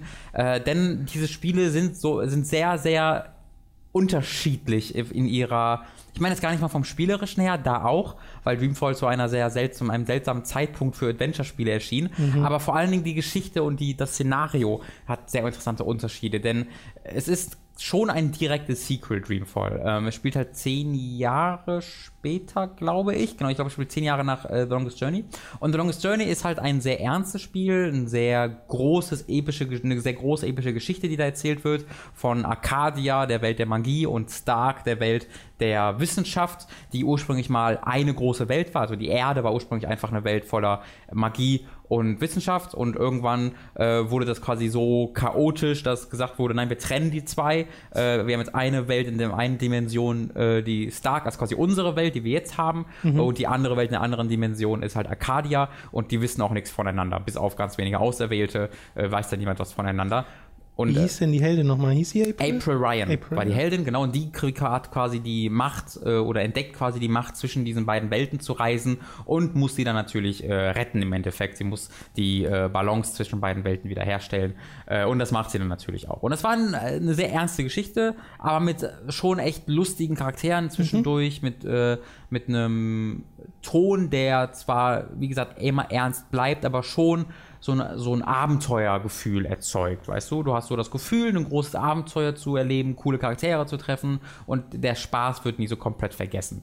Ähm, das ist in Dreamfall komplett anders. In Dreamfall zehn Jahre später sind alle Leute, die früher mal ganz lustig waren und gut drauf waren, alle traurig, depressiv am Ende ihrer Kräfte und haben das Schlimmste durchgemacht. Die Arcadia, diese magische Welt, die auch Probleme hatte, aber trotzdem schon so ein bisschen so stereotypisch magisch war, ist nun ein von, äh, also ist nun eine, eine einzige große Nazi-Metapher, weil halt ein, äh, das Asadi Empire das überrannt hat und alle Magicals, alle, alle magischen Wesen in Ghettos packt, äh, wo sie nicht raus dürfen, nur mit Pässen dürfen sie raus und die Menschen davon müssen halt, dürfen halt nicht so wirklich mit denen reden. Äh, und sobald irgendwie jemand was dagegen sagt, werden sie in ein anderes Land verschippt, da gefoltert und umgebracht. Ähm, es ist eine wow. einzige, es ist eine einzige große Nazi-Metapher, die da passiert. Allerdings mit mehr. Ein bisschen finsterer geworden, oder? Das meine ich damit. Und alle, April Ryan taucht auch in Dreamfall auf und sie war halt diese, ja, okay, rette ich mal die Welt, ha, hat auf nichts mehr Bock, äh, leitet zwar den Widerstand, aber will eigentlich auch nur selbst sterben, weil nichts weil nichts hilft Holy und crap. sie es ist halt so ihr ihr ihr Character Arc in diesem Sinne, dass sie halt alle Leute versuchen, dass sie mal davon aufhört, ständig ihre diese Selbstmordkommandos zu starten, weil sie halt eigentlich keine Hoffnung mehr hat und nichts. Und das ist halt so ein Sprung nach dem vorherigen Teil, dass halt alles so traurig und schlimm ist. Du kommst auch in äh, in Stark, also der unserer Welt, ähm, kommst du zu äh, der Heimat, der ehemaligen Heimatstadt von April Ryan, Newport heißt die. Was halt so äh, ne, also die war schon ein bisschen dreckiger, aber trotzdem, da, die haben da die ganzen Studenten gelebt und die haben das halt studiert und sie hat in so einem, in so einer größeren WG gewohnt mit so mhm. einer lustigen Vermieterin und ihrer besten Freundin. Das war alles so, so ein Studentenleben, so, so ein lustiges. Und die haben in so einer Bar gearbeitet, wo sie alle super befreundet waren. Das kenne ich sogar alles. Noch. Ja, genau. Und du gehst halt dahin alle, überall sind Obdachlose, du siehst die Leute, die sich äh, Drogen spritzen auf den Straßen, es, es regnet, diese, äh, diese Bar ist jetzt so ein, der einzige Nachtclub der Stadt, wo, äh, wo noch irgendwie äh, Leute hingehen können, alle sind verbittert, Charlie, dein ehemaliger, äh, oder war so eine Love Interest, ne, der halt äh, auch nach dir gesucht hat, meinte, ach, April Ryan, die ist doch eh weg, da können wir nicht mehr nachsuchen, das, und wir hatten all diese Träume, ich wollte Tänzer werden, der war so im ersten Teil, ja, yeah, ich will mal tanzen, wuhu, das war alles scheiße, du, da nie nichts, was du du versuchst, wird dir klappen und du denkst die ganze Zeit so, Jesus Christ, du gehst in das alte Haus rein von April Ryan, was halt diese große WG, bunte WG war, ist jetzt halt so ein völlig abgeranzte Bauruine, wo Leute drin schlafen und denkst so, meine Fresse, ist das traurig. Und das zieht sich halt so durchs gesamte Spiel. Es ist immer noch sehr, sehr gut geschrieben. Also es ist immer noch eine echt tolle Geschichte, die auch in Dreamfall erzählt wird. Aber der Ton hat wirklich eine 180-Grad-Wendung hingelegt. Ähm, das hat mich teilweise richtig traurig gemacht, weil diese Örtlichkeiten, diese Figuren, die mir ans Herz gewachsen sind in, in The Longest Journey, so auf den Kopf gestellt und so traurig und so verbittert zu sehen, das hat mich richtig traurig gemacht. Was aber auch zeigt, dass das offensichtlich einen sehr guten Job halt gemacht hat in Dreamfall und in Longest Journey, dass ich mich halt für diese Figuren interessiere. Ja. Ähm, ich stell mir vor, wie man so ein Monkey Island Sequel macht und sind's halt, ist es halt mal plötzlich echte Darstellungen von Piraten und alle sterben an, oh, sterben an Skorbut und den faulen so die Hände ab oder ja, so. Mann, äh, hier, äh, Guybrush Threepwood wurde vergewaltigt, lustig eine Frau. Oh, wow. so, ah, ich bin ein Pirat, oh nein, that's not fun. Äh, ja, also das war echt ein krasser äh, Schlag in die Fresse für mich. Ähm, genau so ist äh, übrigens, der Schlag auf die Fresse ist das Ende von Dreamfall, das ich hier nicht erklär, äh, näher erläutern würde, aber es hat einfach keins. Also Dreamfall hört einfach Das, auf. das ich schon mal gehört. Es macht ja. so unglaublich viele Fässer auf, wirklich Ja, ja. so unfassbar viele und es beendet keinen einzigen von denen. Ganz im Wie, wie groß war der? Also Dreamfall kam doch irgendwie 2006 Dreamfall kam 2006 oder so? raus und Dreamfall Chapters, der Kickstarter ging glaube ich 13 2000. kam das doch dann. Ich 2013 glaube oder sogar 14? später, ich glaube ja 14. Das ist schon krass. Ähm, und wie gesagt, also es, es macht nicht nur, es, es beendet nur nichts, sondern bis zur Endsequenz macht es neue Dinge auf. So in Nebensätzen auch. Cool. Dass halt so schon alles vorbei ist und dann sagt ein Charakter noch, aber das stimmt ja gar nicht. So, das ist so, wie das stimmt jetzt auch nicht. Das ist sehr, sehr, sehr, sehr. Also da habe ich wirklich lachen müssen, weil das so krass ist. Ähm, das hat mich ein bisschen an Twin Peaks erinnert, an die erste Staffel. Da haben sie nämlich in der letzten Folge von Twin Peaks alle möglichen Cliffhanger noch reingehauen, um dadurch quasi das äh, ABC dazu zu bringen, eine zweite Staffel zu ordern. Ähm, das ist Ich überlege gerade, was die letzte Folge der ersten Staffel war. Da musst du dir doch mal angucken, da werden einfach alle Cliffhanger aufgemacht. Äh, also jeder Ich kann einzelne. mir vorstellen, welches es ist, aber dadurch, dass ich das gerade so hintereinander gucke, ja, ja, also jeder, jeder einzelne Charakter wird dann noch mal kurz gezeigt und dem passiert noch schnell was Dramatisches. Okay. Äh, und wird dann Ja, wieder ich glaub, aufgelöst. weiß, was du das, meinst. das, fand ich, das fand ich sehr amüsant. Was die mit der zweiten Staffel dann auch noch mal probiert haben, was aber nicht so gut geklappt hat bis jetzt. Ähm, also Dreamfall hat mir sehr viel Freude bereitet. Man muss aber wirklich sagen, dass man da auch sich ruhigen Gewissens eine YouTube-Version davon angucken kann. Weil spielerisch ist das ein sehr, sehr seltsames Ding. Das erschien halt 2006, wo klassische Point-and-Click-Adventures als tot angesehen wurden. ne? Das war ja genau der Zeitpunkt, wo äh, der Cecil meinte, nee, das ist alles tot, das erschien so gut wie keine Point-and-Click-Adventures mehr äh, und diese ganzen ehemaligen Point-and-Click-Adventures wurden in diese seltsame 3D-Ebene gehievt, die noch nicht bei Telltale angekommen ist, sondern noch so, so ein Zwischending waren, so dann teilweise Jump'n'Run-Spiele sein wollten und Dreamfall fällt da so total in die, in die, total in dieses Muster rein, weil es hat arg Kampfszenen, wo du kämpfst, Du hast eine, wo du blocken musst und äh, leichter Angriff, schwerer Angriff, was nicht gut ist. Also die sind halt drei oder vier Mal im ganzen Spiel, ähm, bringen nichts, sind aber jetzt auch so kurz und so schmerzlos, dass sie mich jetzt nicht so richtig krass angepisst haben. erinnert mich an hier Indiana Jones in The Fate of Atlantis, wo Ja. du dann auch so Kämpfe dazwischen drin hast und aus heutiger Sicht, wenn du das spielst, denkst du auch so, hä? Ja, das ist so weird. So, so weird. Und das ist tatsächlich das größte Problem von Dreamfall. Wahnsinnig viele Stealth-Sequenzen. Also das Spiel äh, als, als benutzt du quasi als Main Mechanic äh, seine Stealth-Sequenzen, die halt wirklich nicht gut sind. Also wirklich so die rudimentärsten Stealth-Mechaniken reingebracht und dann musst du halt in großen Anführungszeichen Rätsel lösen, nur dass halt währenddessen irgendwie ein Typ dadurch patrouilliert und du halt von dem nicht gesehen werden darfst. Das ist einfach nur ultra nervig. Äh, und ich habe packe Rätsel in große Anführungszeichen, weil es auch es ist hast vielleicht ein Rätsel im ganzen Spiel und der Rest ist einfach nur Rennen von A nach B wieder nach A, jetzt nach C und dann wieder nach, nach B. Ha. Und das wird teilweise echt nervig, weil du hast zum Beispiel Mercuria, das ist die Stadt in, in Arcadia, wo du auch im ersten Teil schon viel unterwegs bist. Und da gibt es halt wirklich mal eine Aufgabe, wo du eine Frau finden musst. Du musst einfach nur eine Frau finden, die dir Informationen gibt. Um diese Frau zu finden, äh, schickt dich eine Tavernenbesitzerin zu einem Betrunkenen oder zu einem Obdachlosen. Dieser Obdachlose will jetzt aber nur sagen, wenn er einen bestimmten Wein bekommt von der Tavernenbesitzerin. Du gehst zur Tavernenbesitzerin, sagst der, der will den Wein haben. Die sagt aber, ja, mir fehlen aber Kräuter. Das heißt, du rennst zum Markt, um dort die Kräuter zu holen. Der auf dem Markt sagt dir, ich habe die Kräuter für den Wein nicht, das, die Lieferung ist stecken geblieben. Das, äh, das heißt, du rennst zurück zu der Taverne, weil direkt daneben ist die Lieferung für die Kräuter. Du holst dort die Kräuter ab, rennst wieder zurück zum Markt, bring, gibst dem die Kräuter, der gibt dir deinen Teil der Kräuter, rennst wieder zurück zur Taverne, gibst der die Kräuter, damit die den Wein macht, rennst dann zum Obdachlosen und der Obdachlose sagt dir dann, dass die Frau, die du suchst, auf dem Markt ist, direkt neben dem Typen, von dem du die Kräuter abholst, zu dem du dann zurückrennst. Das ist so eine halbe Stunde, wo du, oder sagen wir jetzt Viertelstunde, wo du einfach nur die exakt gleichen Weg Ja. fünfmal und her rennst. Und das ist kein unbedingt sehr kurzer Weg. Äh, und das ist halt nicht gut.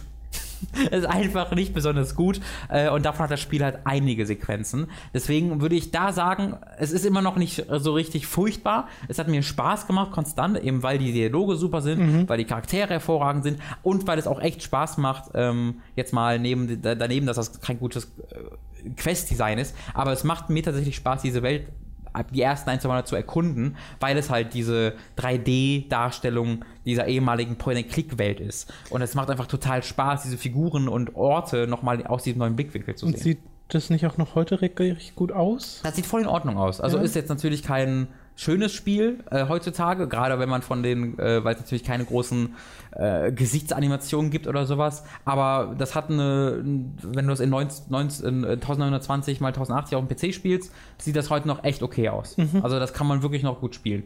Ähm, da ist mir nichts negativ aufgefallen.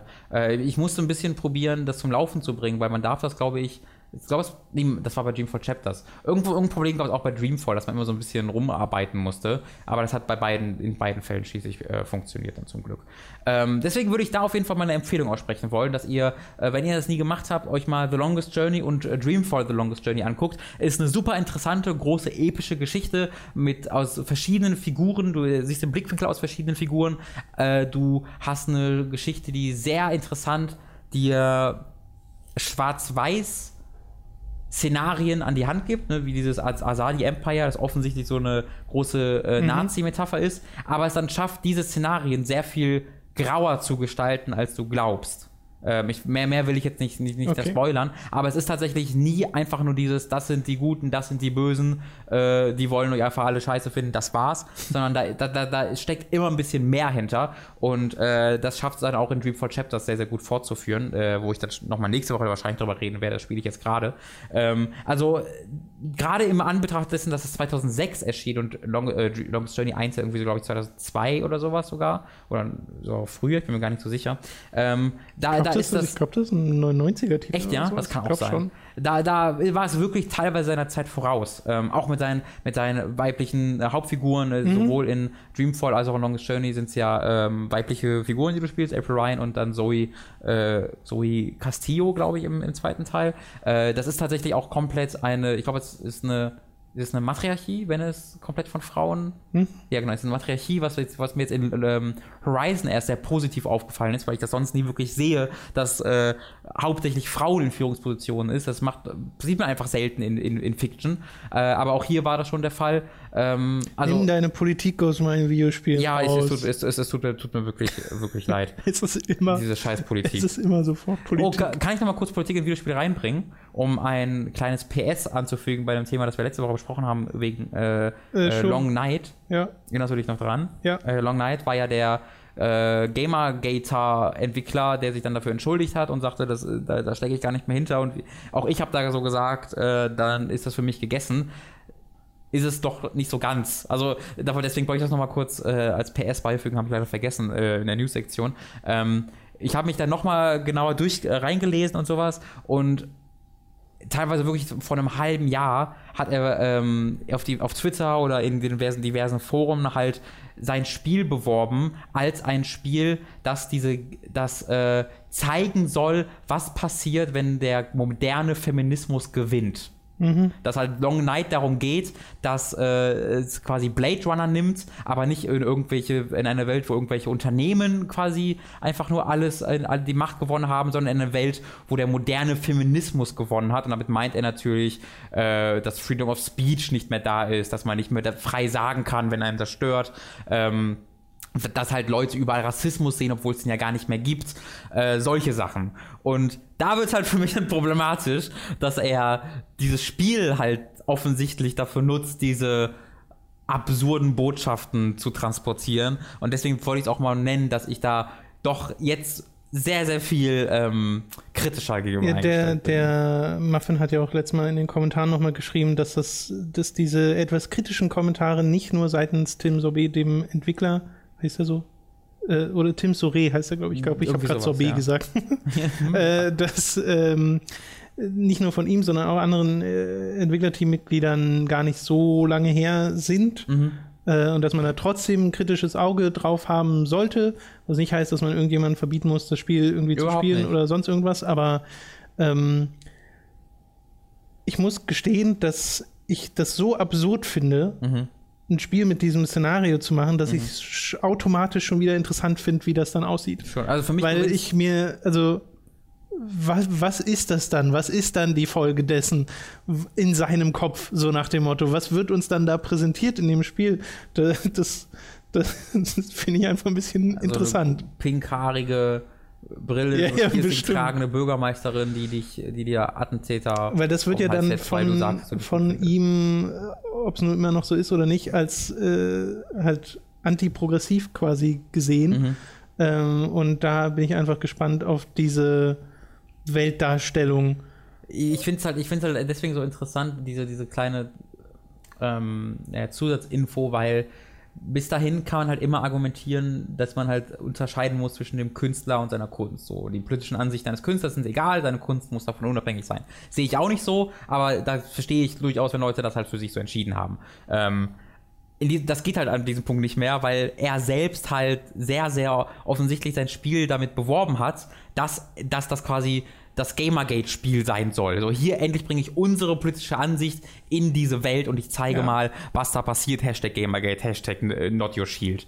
Ähm, wo halt er selbst offensichtlich nicht will, dass man das trennt, sondern es ganz offensichtlich seine politischen Ansichten äh, er damit transportieren will. Ähm, ja, bin ich, Puh. wie gesagt, sehr gespannt, wie das dann auch ankommt. Wie das sowohl zum einen von äh, Journalisten, mhm. Äh, von, vom Spielejournalismus angenommen wird oder nicht angenommen wird und mhm. dann auch von Spielern. Ob das wirklich dann genau in diese Kerbe reinschlägt und alle anderen denken sich so ein bisschen, hä, ja, war komisch. Mhm. Oder in welche Richtung das geht. Weil ich meine, eine Sache hat dieses Spiel, die einfach für sich spricht und das ist einfach die Präsentation, die es nämlich ja. über jeden Zweifel haben. Auf jeden Fall, das wäre auch bei mir eines der meist der coolsten Spiele der E3 eigentlich. Ja, ja. Allein, von, allein vom Trailer her, deswegen finde ich das ja auch so schade. Äh, das wollte ich nochmal kurz als kleine yes. Randinfo hinzufügen. Jetzt kannst du, wenn du möchtest, zum nächsten Spiel kommen. Äh, okay, ich rede nochmal über Elder Scrolls Legends. Auch da habe ich äh, schon vor zwei Wochen mal drüber gesprochen, dass ich ja dieses Kartenspiel mit der Elder Scrolls IP erstaunlich spaßig finde und dem ist immer noch so. Ich spiele das immer noch fast täglich. Weird. Äh, nie sonderlich lang oder so, aber es ist so das perfekte Zwischendurchspiel für mich gerade habe da immer noch sehr viel Spaß mit, spiele immer noch so gut wie gar nicht gegen menschliche Spieler. Das finde ich so, äh, so, Also ich habe gestern, ich habe gestern zum ersten Mal gegen äh, andere Spieler gespielt mhm. und zwar in einer, einer äh, zeitlich begrenzten Chaos Arena nennt sich das, Sheogoras Chaos Arena, äh, die auch ganz witzig gestaltet ist, weil zum einen hast du Sheogoras, diesen Chaos-Gott, der mit dir redet. Aus Shivering Isles, oder? Äh, genau, so ein bisschen so ein achtjähriges Kind als Gott. Ja. Und äh, das halt äh, ganz witzig, weil sein Dialog so ein bisschen mit drin ist und du spielst halt mit on the fly erstellten Decks, also nicht mit deinem, sondern du musst dir davor aus vorgegebenen Karten ein Deck erstellen, so wie das in so Arena-Modi auch bei Hearthstone ist. Und äh, mit diesem Deck dann kämpfen. Nur in der Chaos Arena ist es so, dass diese zwei Lanes, auf denen du spielst, diese quasi zwei Spielfelder, mhm.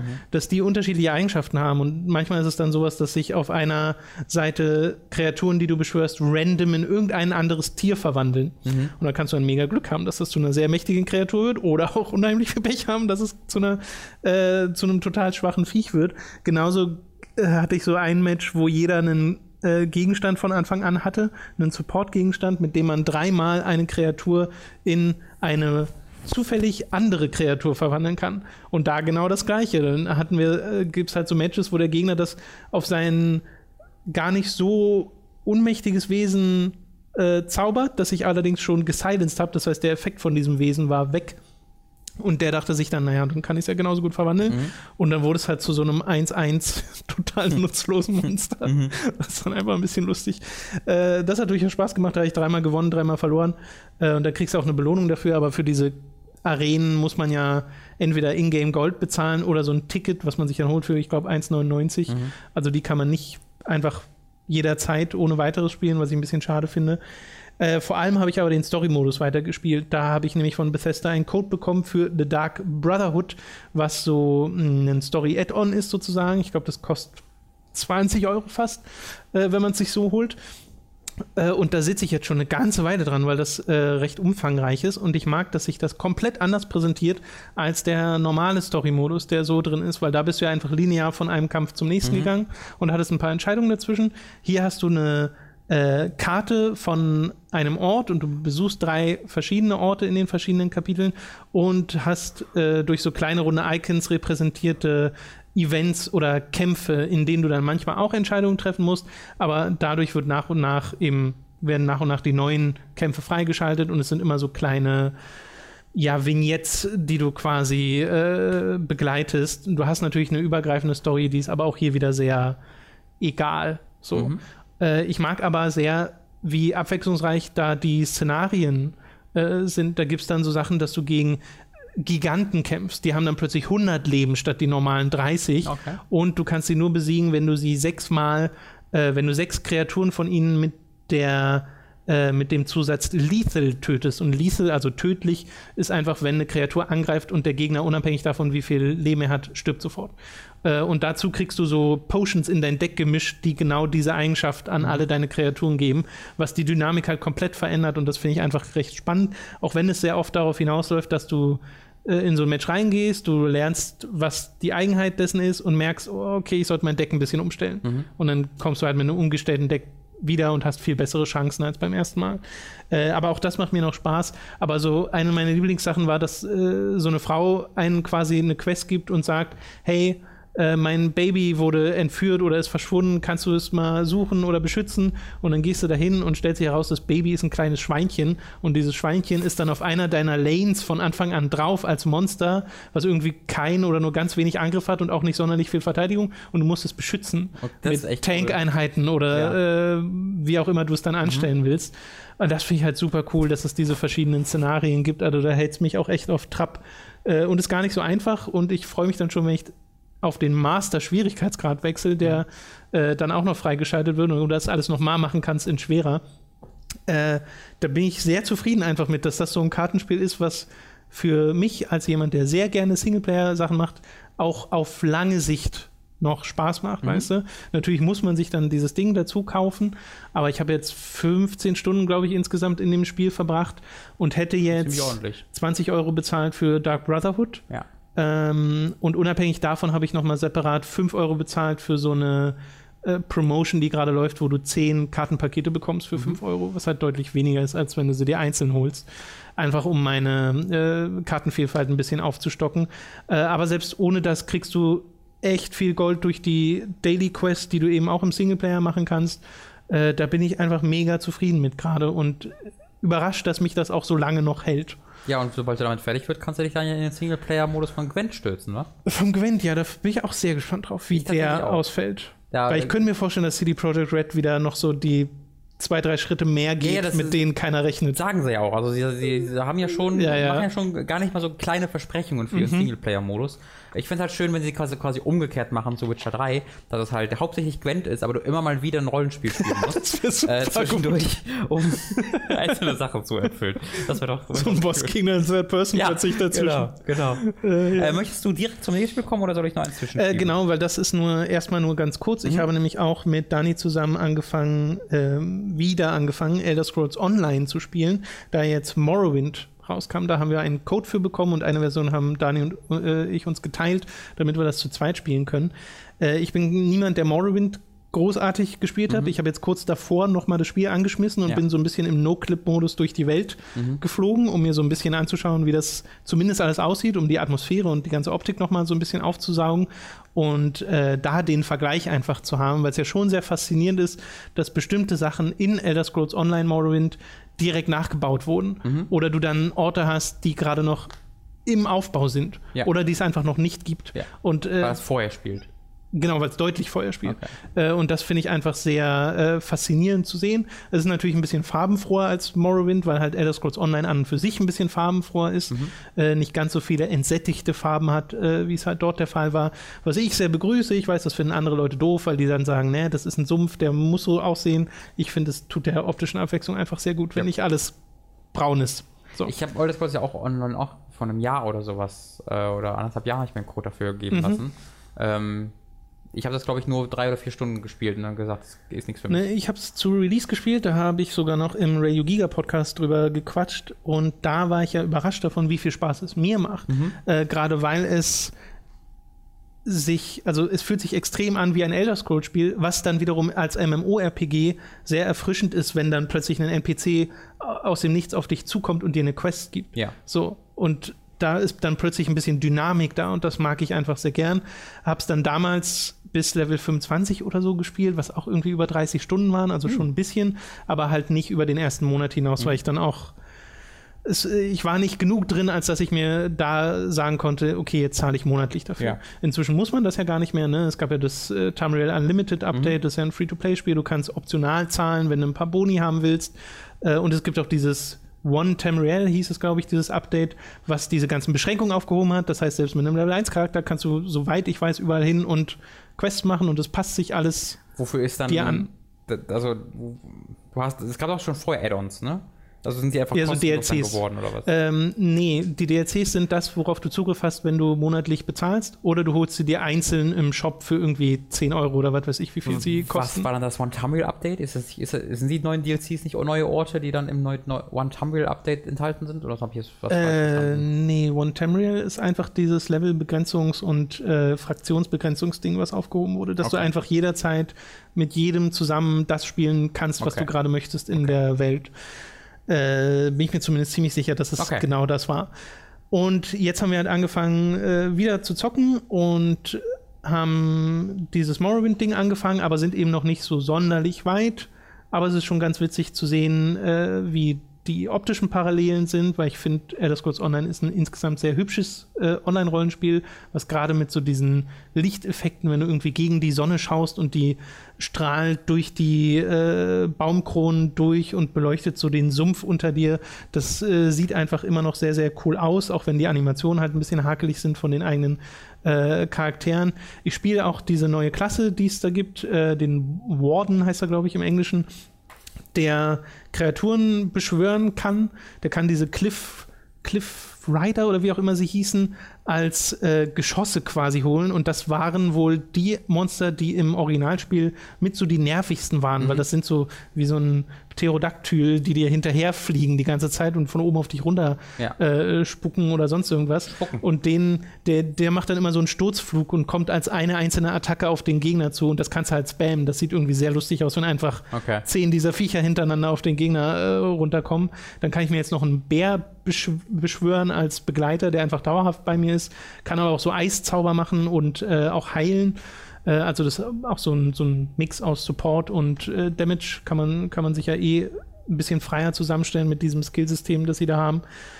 Und äh, wir haben da gerade sehr viel Spaß dran, weil auch die Stories, äh, die kleinen Quest-Stories, ähm, das sind ja richtige Questketten. Es ist nicht so wie in anderen MMORPGs, wo du halt eine Quest kriegst und dann wird dir gesagt, ja, mach mal hier, da sind Wölfe, die greifen unsere Schafe an, mach die mal platt und dann machst du das und dann hat sich das, ne, ist das gegessen. Hier ist es ja wirklich, du spielst drei Stunden lang eine Questkette Ja. und das ist einfach ziemlich cool, Ja. wenn du da dieses Singleplayer-RPG-Ding hast, weil ja auch alles vertont ist und sich das wirklich anfühlt wie ein Elder Scrolls und äh, wir das halt gerade einfach spielen wie so ein Koop Skyrim. Mhm. Und äh, Skyrim mit Koop macht einfach deutlich mehr Spaß als Skyrim allein.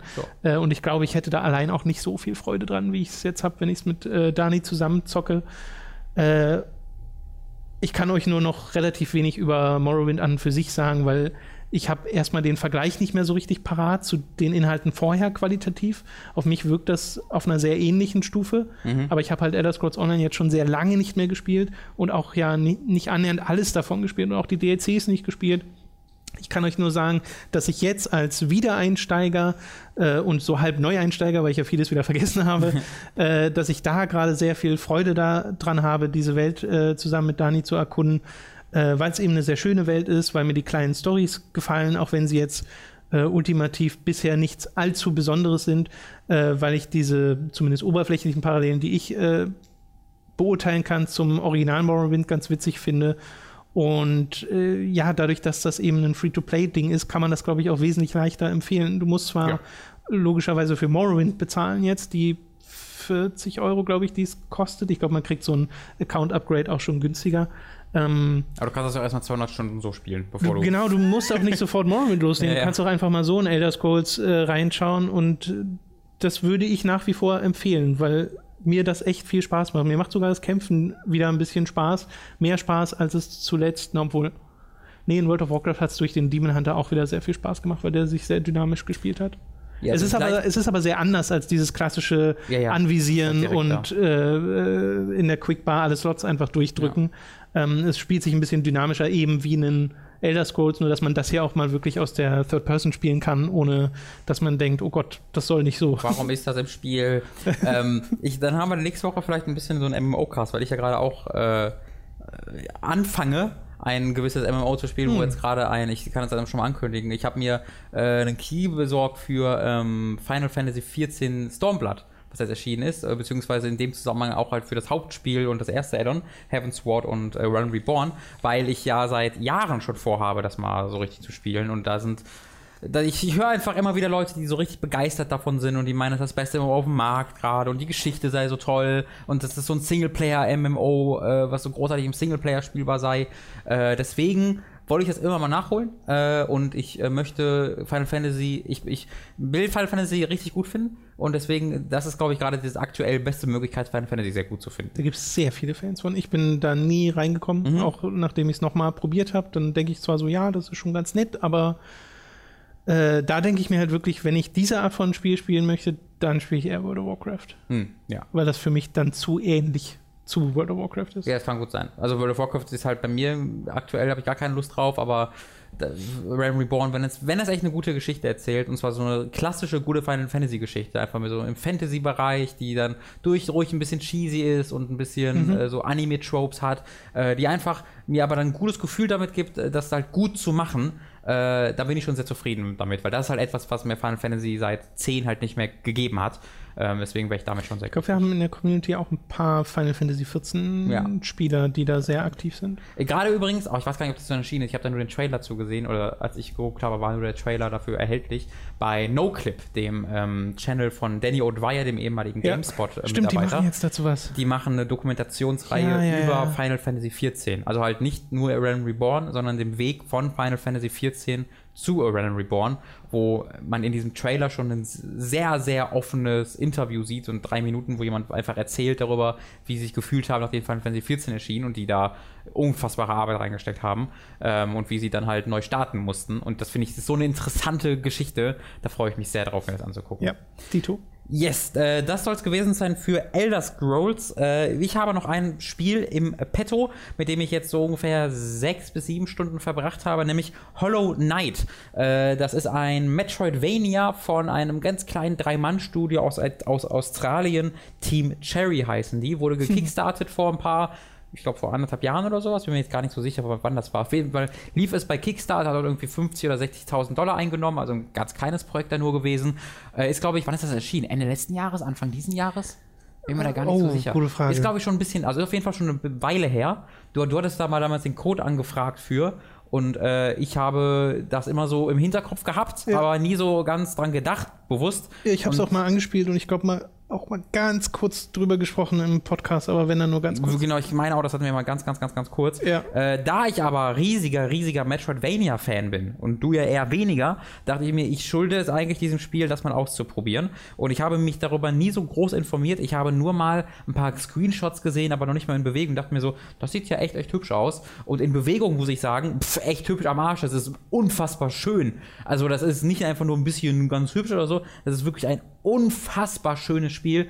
Ähm, ich weiß nicht, ob es komplett handgezeichnet ist, aber zumindest alle Charaktere sind handgezeichnet. in einem schon, ja. ganz, ganz eigenen Stil. Also das ist wirklich ein unglaublich schöner Stil, der teilweise sehr naja, eigentlich fast schon ins Gruselige oder leicht, äh, leicht eklige gehende Charakterdesigns unglaublich süß wirken lässt. Denn in Hollow Knight spielst du eigentlich eine Art Käfer, Ding, was halt äh, tief in, die in der Erde unter, äh, unterwegs ist, sich durch Höhlensysteme kämpft, gegen andere Käferdinger. Ja. Aber diese Käferdinger sind in so einem Nightmare Before Christmas-Stil gezeichnet, sodass die teilweise eher wie Skelette aussehen als wie Käfer.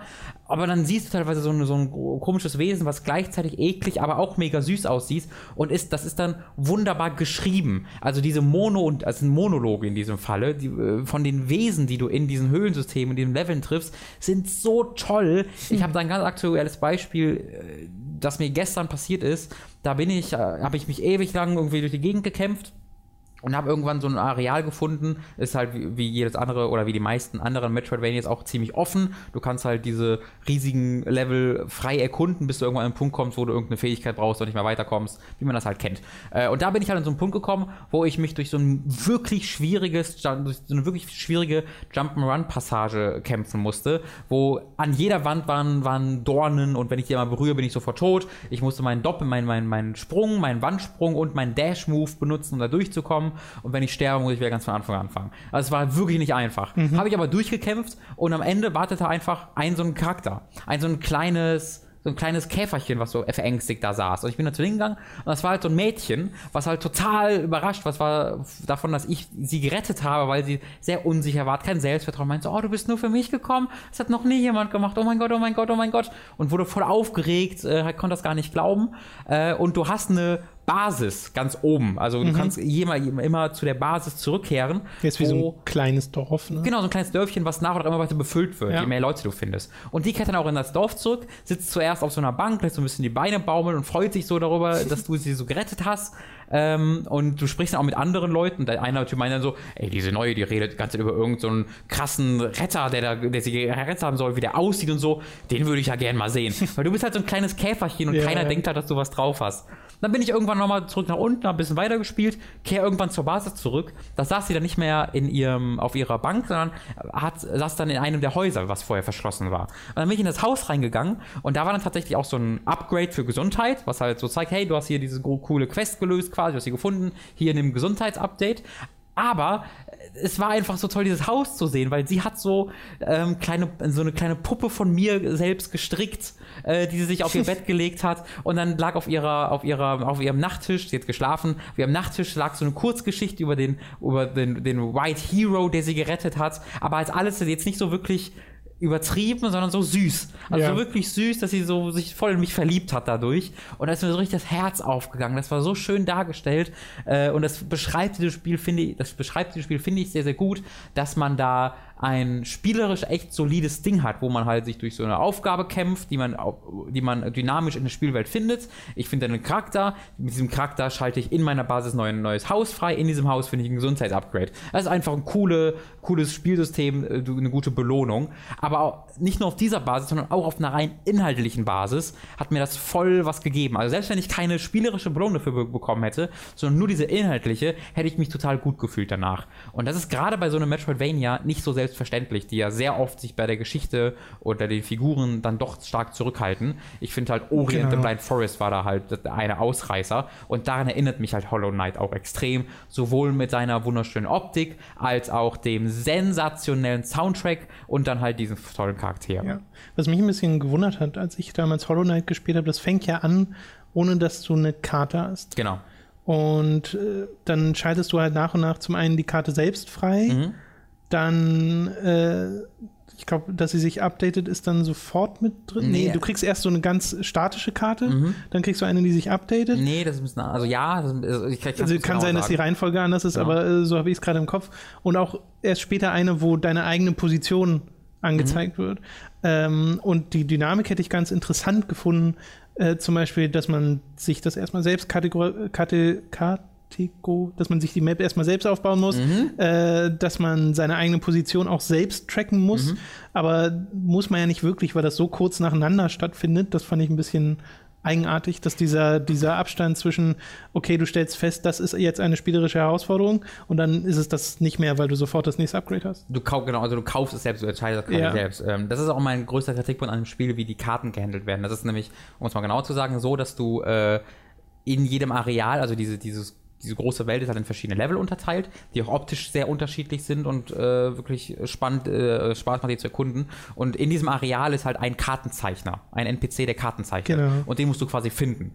Und erst wenn du diesen Kartenzeichner in diesem Areal gefunden hast, dann hast du eine Karte eben, äh, also einfach eine, eine statische Karte. Genau. Und dann gibt es halt ein, ein Kompass-Upgrade, das du dir kaufen kannst, wo du dann äh, halt dich selber siehst und du hast ein Upgrade, äh, das quasi die Sachen einzeichnet. Also musst du beides Ja, erst kaufen. stimmt. Du kaufst, so- also du kaufst quasi sowohl ein Upgrade, äh, ne, wo, wo du dich selber auf der Karte siehst, ähm, das musst du aber auch ausrüsten. Also du hast so, ähm, so ausrüstbare Amulette, nenne ich sie einfach mal.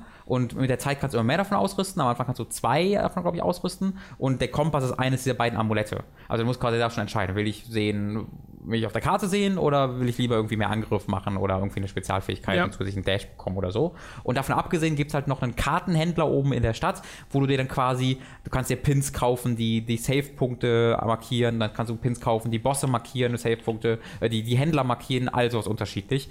Und das war quasi das allererste, was ich gemacht habe. Ich habe mein Geld, soweit ich hatte, aber als allererst sofort für alle Pins ausgegeben, damit der künftig und rückwirkend alles auf der Karte markiert. Das machst du auch nicht von Hand. Also du erkundest diese Welt und immer wenn du so einen Save-Punkt hast, was immer eine Bank ist, auf die du dich setzt, dann äh, ab, dann äh, packt er kurz seine Map aus und zeichnet da ein bisschen drauf rum äh, und dann ähm, hast du halt einfach up, abgedatet, wo du gerade schon überall warst. Der Kritikpunkt für mich ist daran, dass du halt am Anfang immer erstmal den Typen finden musst. Und ich bin jetzt gerade in einem Areal oder in zwei Arealen jetzt schon, wo ich einfach nicht gefunden habe. Deswegen renne ich jetzt seit anderthalb Stunden durch die Gegend, völlig kopflos, ohne zu wissen, wo ich bin oder wo ich hin muss. Das wird dann natürlich auf einen Schlag gelöst werden, weil sobald du ihn findest, wird auch, was du alles schon erkundet hast, rückwirkend in die Map ja. eingetragen. Ähm, aber jetzt gerade habe ich wirklich keine Ahnung, wo ich bin oder wo ich hin muss, sondern ich renne wirklich ziemlich ziellos durch diese Welt. Äh, und das sorgt dann allerdings auf einer anderen Seite auch für echt spannende Momente, weil es, ähm, wenn du stirbst, ein Dark Souls-System hast. Du verlierst all dein Geld, was du hast, äh, und musst halt zurückkehren zu dem Punkt, an dem du gestorben bist. Da, äh, da schwebt dann ein Geist rum in deiner Form, den musst du dann besiegen, musst du zwei oder dreimal draufkloppen und dann bekommst du dein Leben wieder. Äh, das ist halt manchmal ganz cool, manchmal aber auch sehr nervig, weil du halt dann immer da wiederkehren, wieder weitermachen musst, wo du letztes Mal auf der Bank gesessen hast. Und manchmal will ich auch einfach nur irgendwo schnell zum Boss rennen oder irgendwo anders hinrennen und vergesse zwischendurch mal auf der Bank zu setzen, muss halt diesen ganzen Weg dann nochmal rennen. Das hat mich ein bisschen genervt. Ich glaube, ich würde es tatsächlich ohne diese Mechanik ein bisschen lieber mögen. Okay. Ähm, aber das ist, glaube ich, sehr, sehr, äh, sehr, sehr subjektiv. Es hat so kleine Dinge, das ist halt hauptsächlich ein Nahkampfding, wo du einfach im Nahkampf gegen, gegen, gegen, ist auch sehr coole Bosse kämpfst. Die Bosse sind hervorragend, toll designt, optisch und spielerisch. Äh, aber du äh, kriegst halt Upgrades wie eine, einen Fernangriff, der aber gleichzeitig die gleiche Energie verbraucht, mit der du auch dein Leben wieder ähm, erzeugst. Also mit jedem Schlag auf Gegner führst du so eine, so eine, so eine Leiste und äh, wenn die Leiste voll ist, kannst du den B-Knopf halten, um quasi Energie wieder, auf, wieder zu regenerieren oder du kannst diesen B-Knopf einmal drücken, um diese gleiche Energie wegzuschießen und dann quasi einen, einen Fernkampfangriff zu haben. Das ist auch eine ganz nette Dynamik, dass du immer entscheidest, okay, will ich jetzt einen zusätzlichen offensiven Angriff haben oder will ich lieber mir das aufsparen um mich heilen zu können. Macht mir super viel Laune. Also ist wirklich eines der besten Metroidvanias, das ich so die letzte Zeit gespielt habe. Auf einer optischen, auf einer auditiven, auf einer spielerischen Sicht haut das für mich komplett rein. Wo wir gerade Metroidvania haben. Hast du schon mal Metroid gespielt? Ich habe tatsächlich Metroid Fusion gespielt, aber das gibt mir tatsächlich nicht so viel. Ähm, Wann denn? äh, boah, das, als das auf dem 3DS erschien. Ähm, Also, ihr stimmt, du warst auch Teil von diesem Ambassador. Genau, Programm. genau, Das als gibt es ja leider immer, das gibt ja immer noch nicht separat davon zu kaufen. echt nicht? Also nur für Wow. die Wii U, aber nicht für den 3 Ja, also ich habe es in diesem Ambassador-Programm irgendwie dann zwei, drei Stunden ges gespielt beim Urlaub, wollte Okay. es tatsächlich mal mehr spielen, aber da ist es halt bei mir so, die ganzen Spiele, die danach kommen, ähm, und diesen, diesen, diesen Spielstil adaptiert haben, die gefallen mir, sei es jetzt irgendwie Strider oder Ori oder jetzt äh, Hollow Knight, die machen mir dann ein bisschen mehr Laune irgendwie. Hm. Vielleicht, vielleicht liegt es an dem Nahkampf. Fokus. Ja, weil äh, während du erzählt hast, überlege ich mir die ganze Zeit, warum zum Teufel hat mir Metroid Fusion jetzt Spaß gemacht, dass ich es in den letzten Tagen halt durchgeboxt habe. Mhm. Äh, das habe ich jetzt durchgespielt und hatte richtig viel Freude damit. Und ich frage mich, was der Unterschied ist zu einem Ori, zu einem Hollow Knight, die mich alle irgendwie nach ein, anderthalb Stunden, zwei Stunden verlieren. Vielleicht der, der, der fehlende oder der sehr reduzierte Platforming-Part. Weil im, im, im Vergleich mit Ori und auch mit Hollow Knight ist ja bei Metroid schon auch noch ähm, Metroid äh, Platforming ein Teil, als aber nicht so ein großer Teil. Ja, ne? Und halt Nahkampf-Fernkampf-Unterschied ist auch noch Ja. so ein Ding. Die Sache ist, Äh, ich habe gerade eingefallen, mir hat auch ähm, Shadow es? Shadow Complex echt Spaß gemacht. Aber das habe ist ich ja auch- einfach gar nicht gespielt. Das ist, da ballerst du ja dich auch durch die Gegend. ja, ja. Ähm, ich weiß, also ich, ich bin mir nicht so ganz sicher, warum Metroid da bei mir nicht so funktioniert hat. Ich glaube, es ist tatsächlich hauptsächlich die Welt. Die Spielwelt, die ich da nicht interessant fand in Fusion. Okay. Weil du bist ja da schon echt vielen Fluren unterwegs, oder? N naja, du bist auf einer Raumstation, die in mehreren, mehrere Nee, Ebenen unterteilt ist und die wiederum in sind sehr unterschiedlich. Ja, ja, stimmt. Ich weiß auch gerade, wie ich in so einem grünen Areal da war. ja, ja. Ich habe es ich hab's wirklich eine ganze Weile gespielt. Aber es hat mich dann irgendwie leider nicht so anfixen können. Okay. Ich dachte auch, ich hätte es eine ganze Weile gespielt, äh, also damals schon. Mhm. Und dann habe ich jetzt mal geguckt und war irgendwie, also die Spielzeit in-game sagte nur irgendwie 49 Minuten Mhm. äh, und mein 3DS selbst sagte anderthalb Stunden, weil irgendwas stimmte auch nicht. Also Also, ich habe jetzt im Nachhinein über sieben Stunden Spielzeit und Ja. mein fertiges äh, Safe-Game sagt vier Stunden 20. Ha. Und ich denke mir so, nee, das stimmt einfach nicht. ich heißt Also zum einen werden Tode natürlich nicht mitgezählt, aber Ja. selbst abgesehen davon, es kann keine richtige Zeit sein, die da äh, getrackt wird. Äh, da läuft irgendwas schief, aber ähm, das Spiel an für sich hat mir halt echt viel Spaß gemacht, deswegen komisch. Nun gut, äh, ich habe noch einen letzten Film, über den ich äh, sprechen möchte. Äh, dann äh, tu das. das soll die äh, Denise Villeneuve oder ich weiß nicht, ob der Dennis oder Denise ausgesprochen Denise. wird. Ich glaube Denise, Ich glaube ne? auch, ja. Denise Villeneuve-Reihe hier mal weiterführen. Wir haben nämlich ja schon über Prisoners gesprochen, wir haben schon über Arrival gesprochen und äh, jetzt wollte ich über den Film äh, sprechen, der er davor gemacht hat, nämlich über Sicario. Äh, Sicaro? Nicht Sicaro heißt er, glaube ich. Oh, ich gucke jetzt nach, ich weiß gar nicht, ob da ein I mit drin ist. Ich glaube, der ist Ich hätte jetzt Sicario gedacht, aber Oder? Warte, Sica warte, warte, warte, ich habe noch offen extra, äh, weil ich äh, das wusste, dass das passiert. Äh, Sicario mit I. Ja. Ja. Äh, erschien 2015 tatsächlich. Der hat ja eine unglaubliche Geschwindigkeit drauf, ne? Der hat ja 2000, der hat 2013 Prisoners gemacht, dann ebenfalls 2013 M Enemy, dann 2015 Sicario, 2016 Arrival, dieses Jahr Blade Runner und für nächstes Jahr macht er Dune. Also ich habe, ich weiß nicht, wann ich so, so jedes Jahr schlecht, ne? macht hier so Leute, die sind alle so großartig. qualitativ hochwertiges. ja, das also, da- das nehme ich jetzt auch schon vorweg. Sicario ist großartig, ist bei Amazon Prime enthalten. Falls ihr Amazon Prime besitzt, kann ich euch sehr Hm. empfehlen, euch den dort mal anzugucken. War auch eine ganze Zeit lang auf Netflix. Ich weiß nicht, ob er immer noch auf Netflix ist. Ähm, da- Vermutlich nicht. äh, ich ich weiß gar nicht, ob das gleichzeitig geht bei beiden. Ich weiß gar nicht, ob sowas, ob sowas gibt. Äh, ist ein Film, der einen halt echt nervös macht. Also, dieser Film schafft es auf so großartige Weise, die Bedrohung des Unbekannten aufzubauen. In, dieser, in, diesem, in diesem Film ist nämlich Emily Blunt eine großartige Schauspielerin, wirklich meine Lieblingsschauspielerin. Die spielt einfach immer großartig. Deine Äh, Lieblingsschauspielerin? Nein, eine meiner Lieblingsschauspieler. So. Also ich mag die einfach echt, echt, echt, echt gern. Also ich bin jetzt nicht so bei Schauspielern generell, wenn ich jetzt sage Lieblingsschau eine meiner Lieblingsschauspielerinnen, ich bin jetzt nicht so, dass ich äh, Filme wegen der Schauspieler gucke. Ähm, also ich würde jetzt nicht gucken, oh, da ist Emily Blunt, drin, dann gucke ich den. Aber Ja, wegen der Regisseure, ne? Regisseure viel mehr, genau. Aber bei der, bei der Schauspieler denke ich mir halt, äh, bei Schauspieler, bei, bei Emily Blunt, sie, immer wenn ich sie halt sehe, finde ich sie großartig. Okay. Äh, das meine ich damit. Ähm, die hier eine, eine, eine äh, Teil einer Spezialeinheit, ich weiß nicht, ob es, ich glaube, es ist FBI, kann auch CIA sein, ich bin mir nicht so ganz, so ganz sicher. Äh, da, ist sie halt Teil von und ähm, ist dort einfach in Außeneinsätzen, um, um halt äh, Drogen, äh, Drogenoperationen in den USA ähm, aufzulösen und äh, zu zerschlagen. Und äh, das beginnt halt mit einem sehr dramatischen Einsatz, wo sie ein Haus stürmen, ohne viel Kontext. Und äh, da zeigt dieser Film sehr, sehr, sehr schnell, dass du dann ein bisschen stärkeren Magen brauchst, denn in diesem Haus finden die in den Wänden alles voller Leichen. Da hat quasi ein, ein Drogenkartell äh, die Leichen in den Wänden dieses Hau- Hauses versteckt und sie zerrupfen dann quasi das Haus und es ist einfach alles voll Leichen. Und das ist auch äh, so dargestellt. Äh, und was ich halt sehr, sehr ähm, schön abwechslungsreich mal finde, ist, dass halt diese Leute, diese Polizisten und Agenten, sind nicht alle diese ultra Badass. Das sind halt schon teilweise, ne? Aber auch wenn Emily Benn, obwohl die totaler Badass ist, diese Leichen sieht, kannst du glauben, dass die erstmal rausgeht und Ja, sich okay. übergibt oder zumindest hakt wirkt und halt alles voller Agenten ist, die auch un- rundherum wirken. Ähm, Alle würden. ja, also das ist halt, das, das, das wirkt schon sehr, sehr dramatisch. Es wirkt. Wirkt? Es wirkt sehr Ach so, dramatisch. wirkt. Ah, sehr gut. Ja, nicht schlecht. ähm, und nach diesem Einsatz wird halt sie von ihren Vorgesetzten geru äh, gerufen, um an einer seltsamen Geheimoperation teilzunehmen, um gegen die Führungsperson dieses Kartells vorzugehen. Ähm, und, aber ihr wird nichts gesagt. Ihr wird nur gesagt, hier willst du da mitmachen. Und sie sagt halt, das ist, hier, das ist eine Möglichkeit, dass du einen Unterschied machen kannst. Du kannst jetzt noch jahrelang hinterherrennen und immer dir die Effekte, äh, die, die, die Endergebnisse angucken und dann die festnehmen. Aber wenn du den, den Kopf dieser Bande irgendwie fangen willst, dann kannst du ja mitmachen. Aber mehr sagen sie dir nicht. Und die sagt halt, okay, äh, mache ich mit. Äh, und deswegen ist dieses ganze Film unglaublich anstrengend, weil du nie weißt, wer gerade auf wessen Seite steht.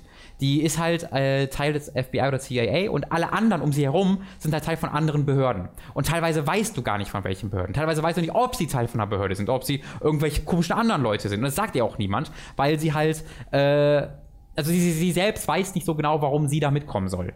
Ne? Die, der, Das Mhm. wird ja nicht so deutlich gesagt, aber sie will halt mitkommen, sie will das rausfinden, weil sie halt auch einen Gerechtigkeitssinn hat und sie will halt da helfen. Ähm, aber sie ist halt umgeben nur von Leuten, die alle irgendwie entweder shady sind oder die sehr offen sind, aber irgendwie Lügen zu, sch- äh, äh, Lügen zu scheinen. Ähm, und in diesem Kontext fährt sie dann halt mit diesen Leuten, denen sie auch nicht so wirklich vertraut, äh, nach Mexiko tatsächlich rüber äh, und äh, will dort halt dann aufklären, was dort passiert. Und äh, mehr erzähle ich jetzt gar nicht zur Story, aber es wird sehr dramatisch, es wird sehr brutal, es wird sehr, ähm, äh, sehr, sehr, sehr, sehr schlimm, sich einfach alles anzugucken, weil es oh, so hardpounding ist. Also dieses, dieses, es, es, zieht sich halt unglaublich in die Länge, dieser Film, aber im positivsten Sinne. Du hast halt bei der ersten Fahrt nach Mexiko, sitzen sie einfach in einem Auto und sind, sind halt umgeben überall voller mexikanischer Polizisten, die in, wirklich in Autos mit Geschützen dran, Ja. drauf und Sturmgewehren mit denen mitfahren. Äh, und vorher sagen sie halt so, übrigens auch die Leute in, in, in Uniform können von denen bezahlt worden sein, sei vorsichtig. Und es ist einfach, weiß ich nicht, eine 15-minütige Szene, äh, wo ich auch nicht sagen werde, wie die endet, aber es ist einfach eine 15-minütige Szene mit unglaublich gutem Soundtrack, einfach einem dramatischen, hämmernden, äh, ähm, sehr bedrohlichen Soundtrack eben von dem gleichen äh, Typen, der auch den Soundtrack von Arrival schon gemacht hat und jetzt auch für Blade Runner Hm, Sehr gut. ähm, wo du einfach nur siehst, wie die sich, wie die sich umgucken, wie sie skeptisch nach allem gucken, dann hörst du f- auf einer gegenüberliegenden Straße eine Waffe schießen, aber du weißt nicht, ob die was damit zu tun hat. Das, der Film erzählt dir halt nichts, erklärt dir nichts Ja. und hält dich ganze Zeit so auf so einem, in so einem Stadium des, der Nervosität. Also weil du quasi ihren Wissensstand haben sollst, oder? Genau, genau. Du bist auf dem gleichen Wissensstand wie die. Du weißt nicht, was abgeht. Du weißt nicht, wie bedrohlich gerade die Situation ist. Je, deswegen wirkt alles für dich bedrohlich. Äh, und da kommst du echt ins Schwitzen. Also es ist sensationell gedreht, sensationell gemacht, sensationell gespielt. Ähm, der kriegt tatsächlich ein Sequel nächstes Jahr, der, glaube ich, Soldato heißt. Äh, ähm, wo, oder irgendwie sowas ähnliches. Also es, da geht es dann tatsächlich darum, äh, gleiche, gleiche, gleiche Kontext mit Kampf gegen, Dro gegen Drogenkartelle, aber das ist halt nicht in diesem Polizisten-Kontext, sondern im Soldaten-Kontext, also wirklich, wo wirklich Ah, das okay. Militär dann ähm, Thema wird, deswegen heißt der Film dann so. Äh, möchte euch allen empfehlen, die ein bisschen Bock auf auch härtere Kost haben, die äh, Bock haben, sich mal so richtig mitreißen zu lassen. Das ist ein richtig toller Film. Sehr gut. Und Packe ich damit dann auch auf die Liste, vor allem wenn es den wirklich über Amazon Prime gibt. Ja, ja äh, Problem. kannst du das auch wirklich auf die Watchliste sogar hauen, die ist ja aber gibt. Ja, stimmt. Das soll es gewesen sein für heute. Äh, ich hoffe, es war in Ordnung. Ich hoffe, alle sind ich zufrieden. denke schon. Äh, wir sind nächste Woche wieder mit dabei. Wie gesagt, Hooked on Topic wird dann auch diese Woche für Ja, ja, Patreons genau. kommen. Wir nehmen, nehmen wahrscheinlich Freitag wieder auf und Samstag kommt er dann für die Patreons. Genau, der Livestream sollte auch, wenn alles gut geht, ganz normal weitergehen Genau. diese Woche Donnerstag. Yep. Und dann wird alles seinen gewohnten Gang wieder nehmen. Vielen, vielen Dank fürs Zuhören. Jetzt muss ich kurz aufpassen, dass ich alles immer so gut aufzähle, wie du das machst. Wir können ja vorher noch mal erwähnen, falls ihr irgendwas von der E3 verpasst habt, wir haben da eine Playlist, in der ist alles drin und falls ihr keine Lust habt, die ewig langen Streams noch mal zu gucken, wir haben auch so einen Highlights-Cut, wo man ein paar kleinere Ausschnitte sieht und Genau. äh, Sowohl einfach coole Sachen als auch lustige Sachen, die da Genau, passiert sind. Ein ja, ganz, ja, ganz schöner Mix aus beidem. Wenn ihr euch das gefällt, könnt ihr mal darüber nachdenken, uns zu supporten. Direkt auf patreon.com slash hooked. Dort könnt ihr uns einen kleinen Betrag oder auch einen großen Betrag da lassen, jeden Monat, wie ihr wollt. Äh, wie gesagt, wir haben da gerade eine, einen Vorteil, den ihr davon erlangt. Äh, wenn ihr 10 Dollar pro Monat bezahlt, bekommt ihr den Feedback-Podcast äh, immer eine Woche oder den Hooked on Topic beziehungsweise Feedback-Podcast, also den Special-Podcast, der zweiwöchentlichen, bekommt ihr eine Woche früher. Äh, ansonsten ist es einfach Support, den wir sehr, sehr, sehr, sehr, sehr, sehr, sehr gut heißen, den wir, wo wir sehr dankbar für sind, für, äh, für jeden, der das macht. Wenn ihr kein, keine Kohle habt, sowas auch gar kein Problem. Wir freuen uns auch bei jedem, der irgendwie auf Twitter äh, von uns berichtet, wenn mal wieder irgendwo irgendeine Umfrage startet von coolen Podcasts, wenn ihr uns da unterbringt, wenn ihr euren Freunden davon erzählt, eurer Familie, im besten Fall habt ihr Interesse an Videospielen, das ist natürlich nicht schlecht. äh, Wäre es, also wir sind da einfach auf euch angewiesen, dass äh, ihr die frohe Kunde verbreitet. Äh, ihr könnt, wenn ihr Twitch, äh, Amazon Prime besitzt, um zum Beispiel Sicario zu gucken, auf Twitch unseren Kanal folgen, ihm subscriben. Das kostet für euch nichts extra. Wir bekommen dafür aber Geld. Jeden Monat für jede Person, die über Twitch Prime subscribt. Ihr könnt uns euch Merchandise holen, ihr könnt euch über, ihr, über unsere Affiliate-Links, die wir auch in der Mitte des Podcasts mal erwähnt haben, bei EMP oder Audible einkaufen. All diese Infos und Links findet ihr nochmal auf unserer Website. Da gibt es einen Unterstützt uns Tab, wo ihr mal draufklicken könnt, hookmagazin.de. Da findet ihr alle Informationen nochmal ausführlich. Habe ich irgendwas vergessen? Äh, positive iTunes-Bewertung freuen wir uns auch drüber. Das wäre hervorragend. Das war's für heute. Vielen Dank fürs Zuhören. Yes. Wir sehen uns, hören uns, riechen uns nächste Woche.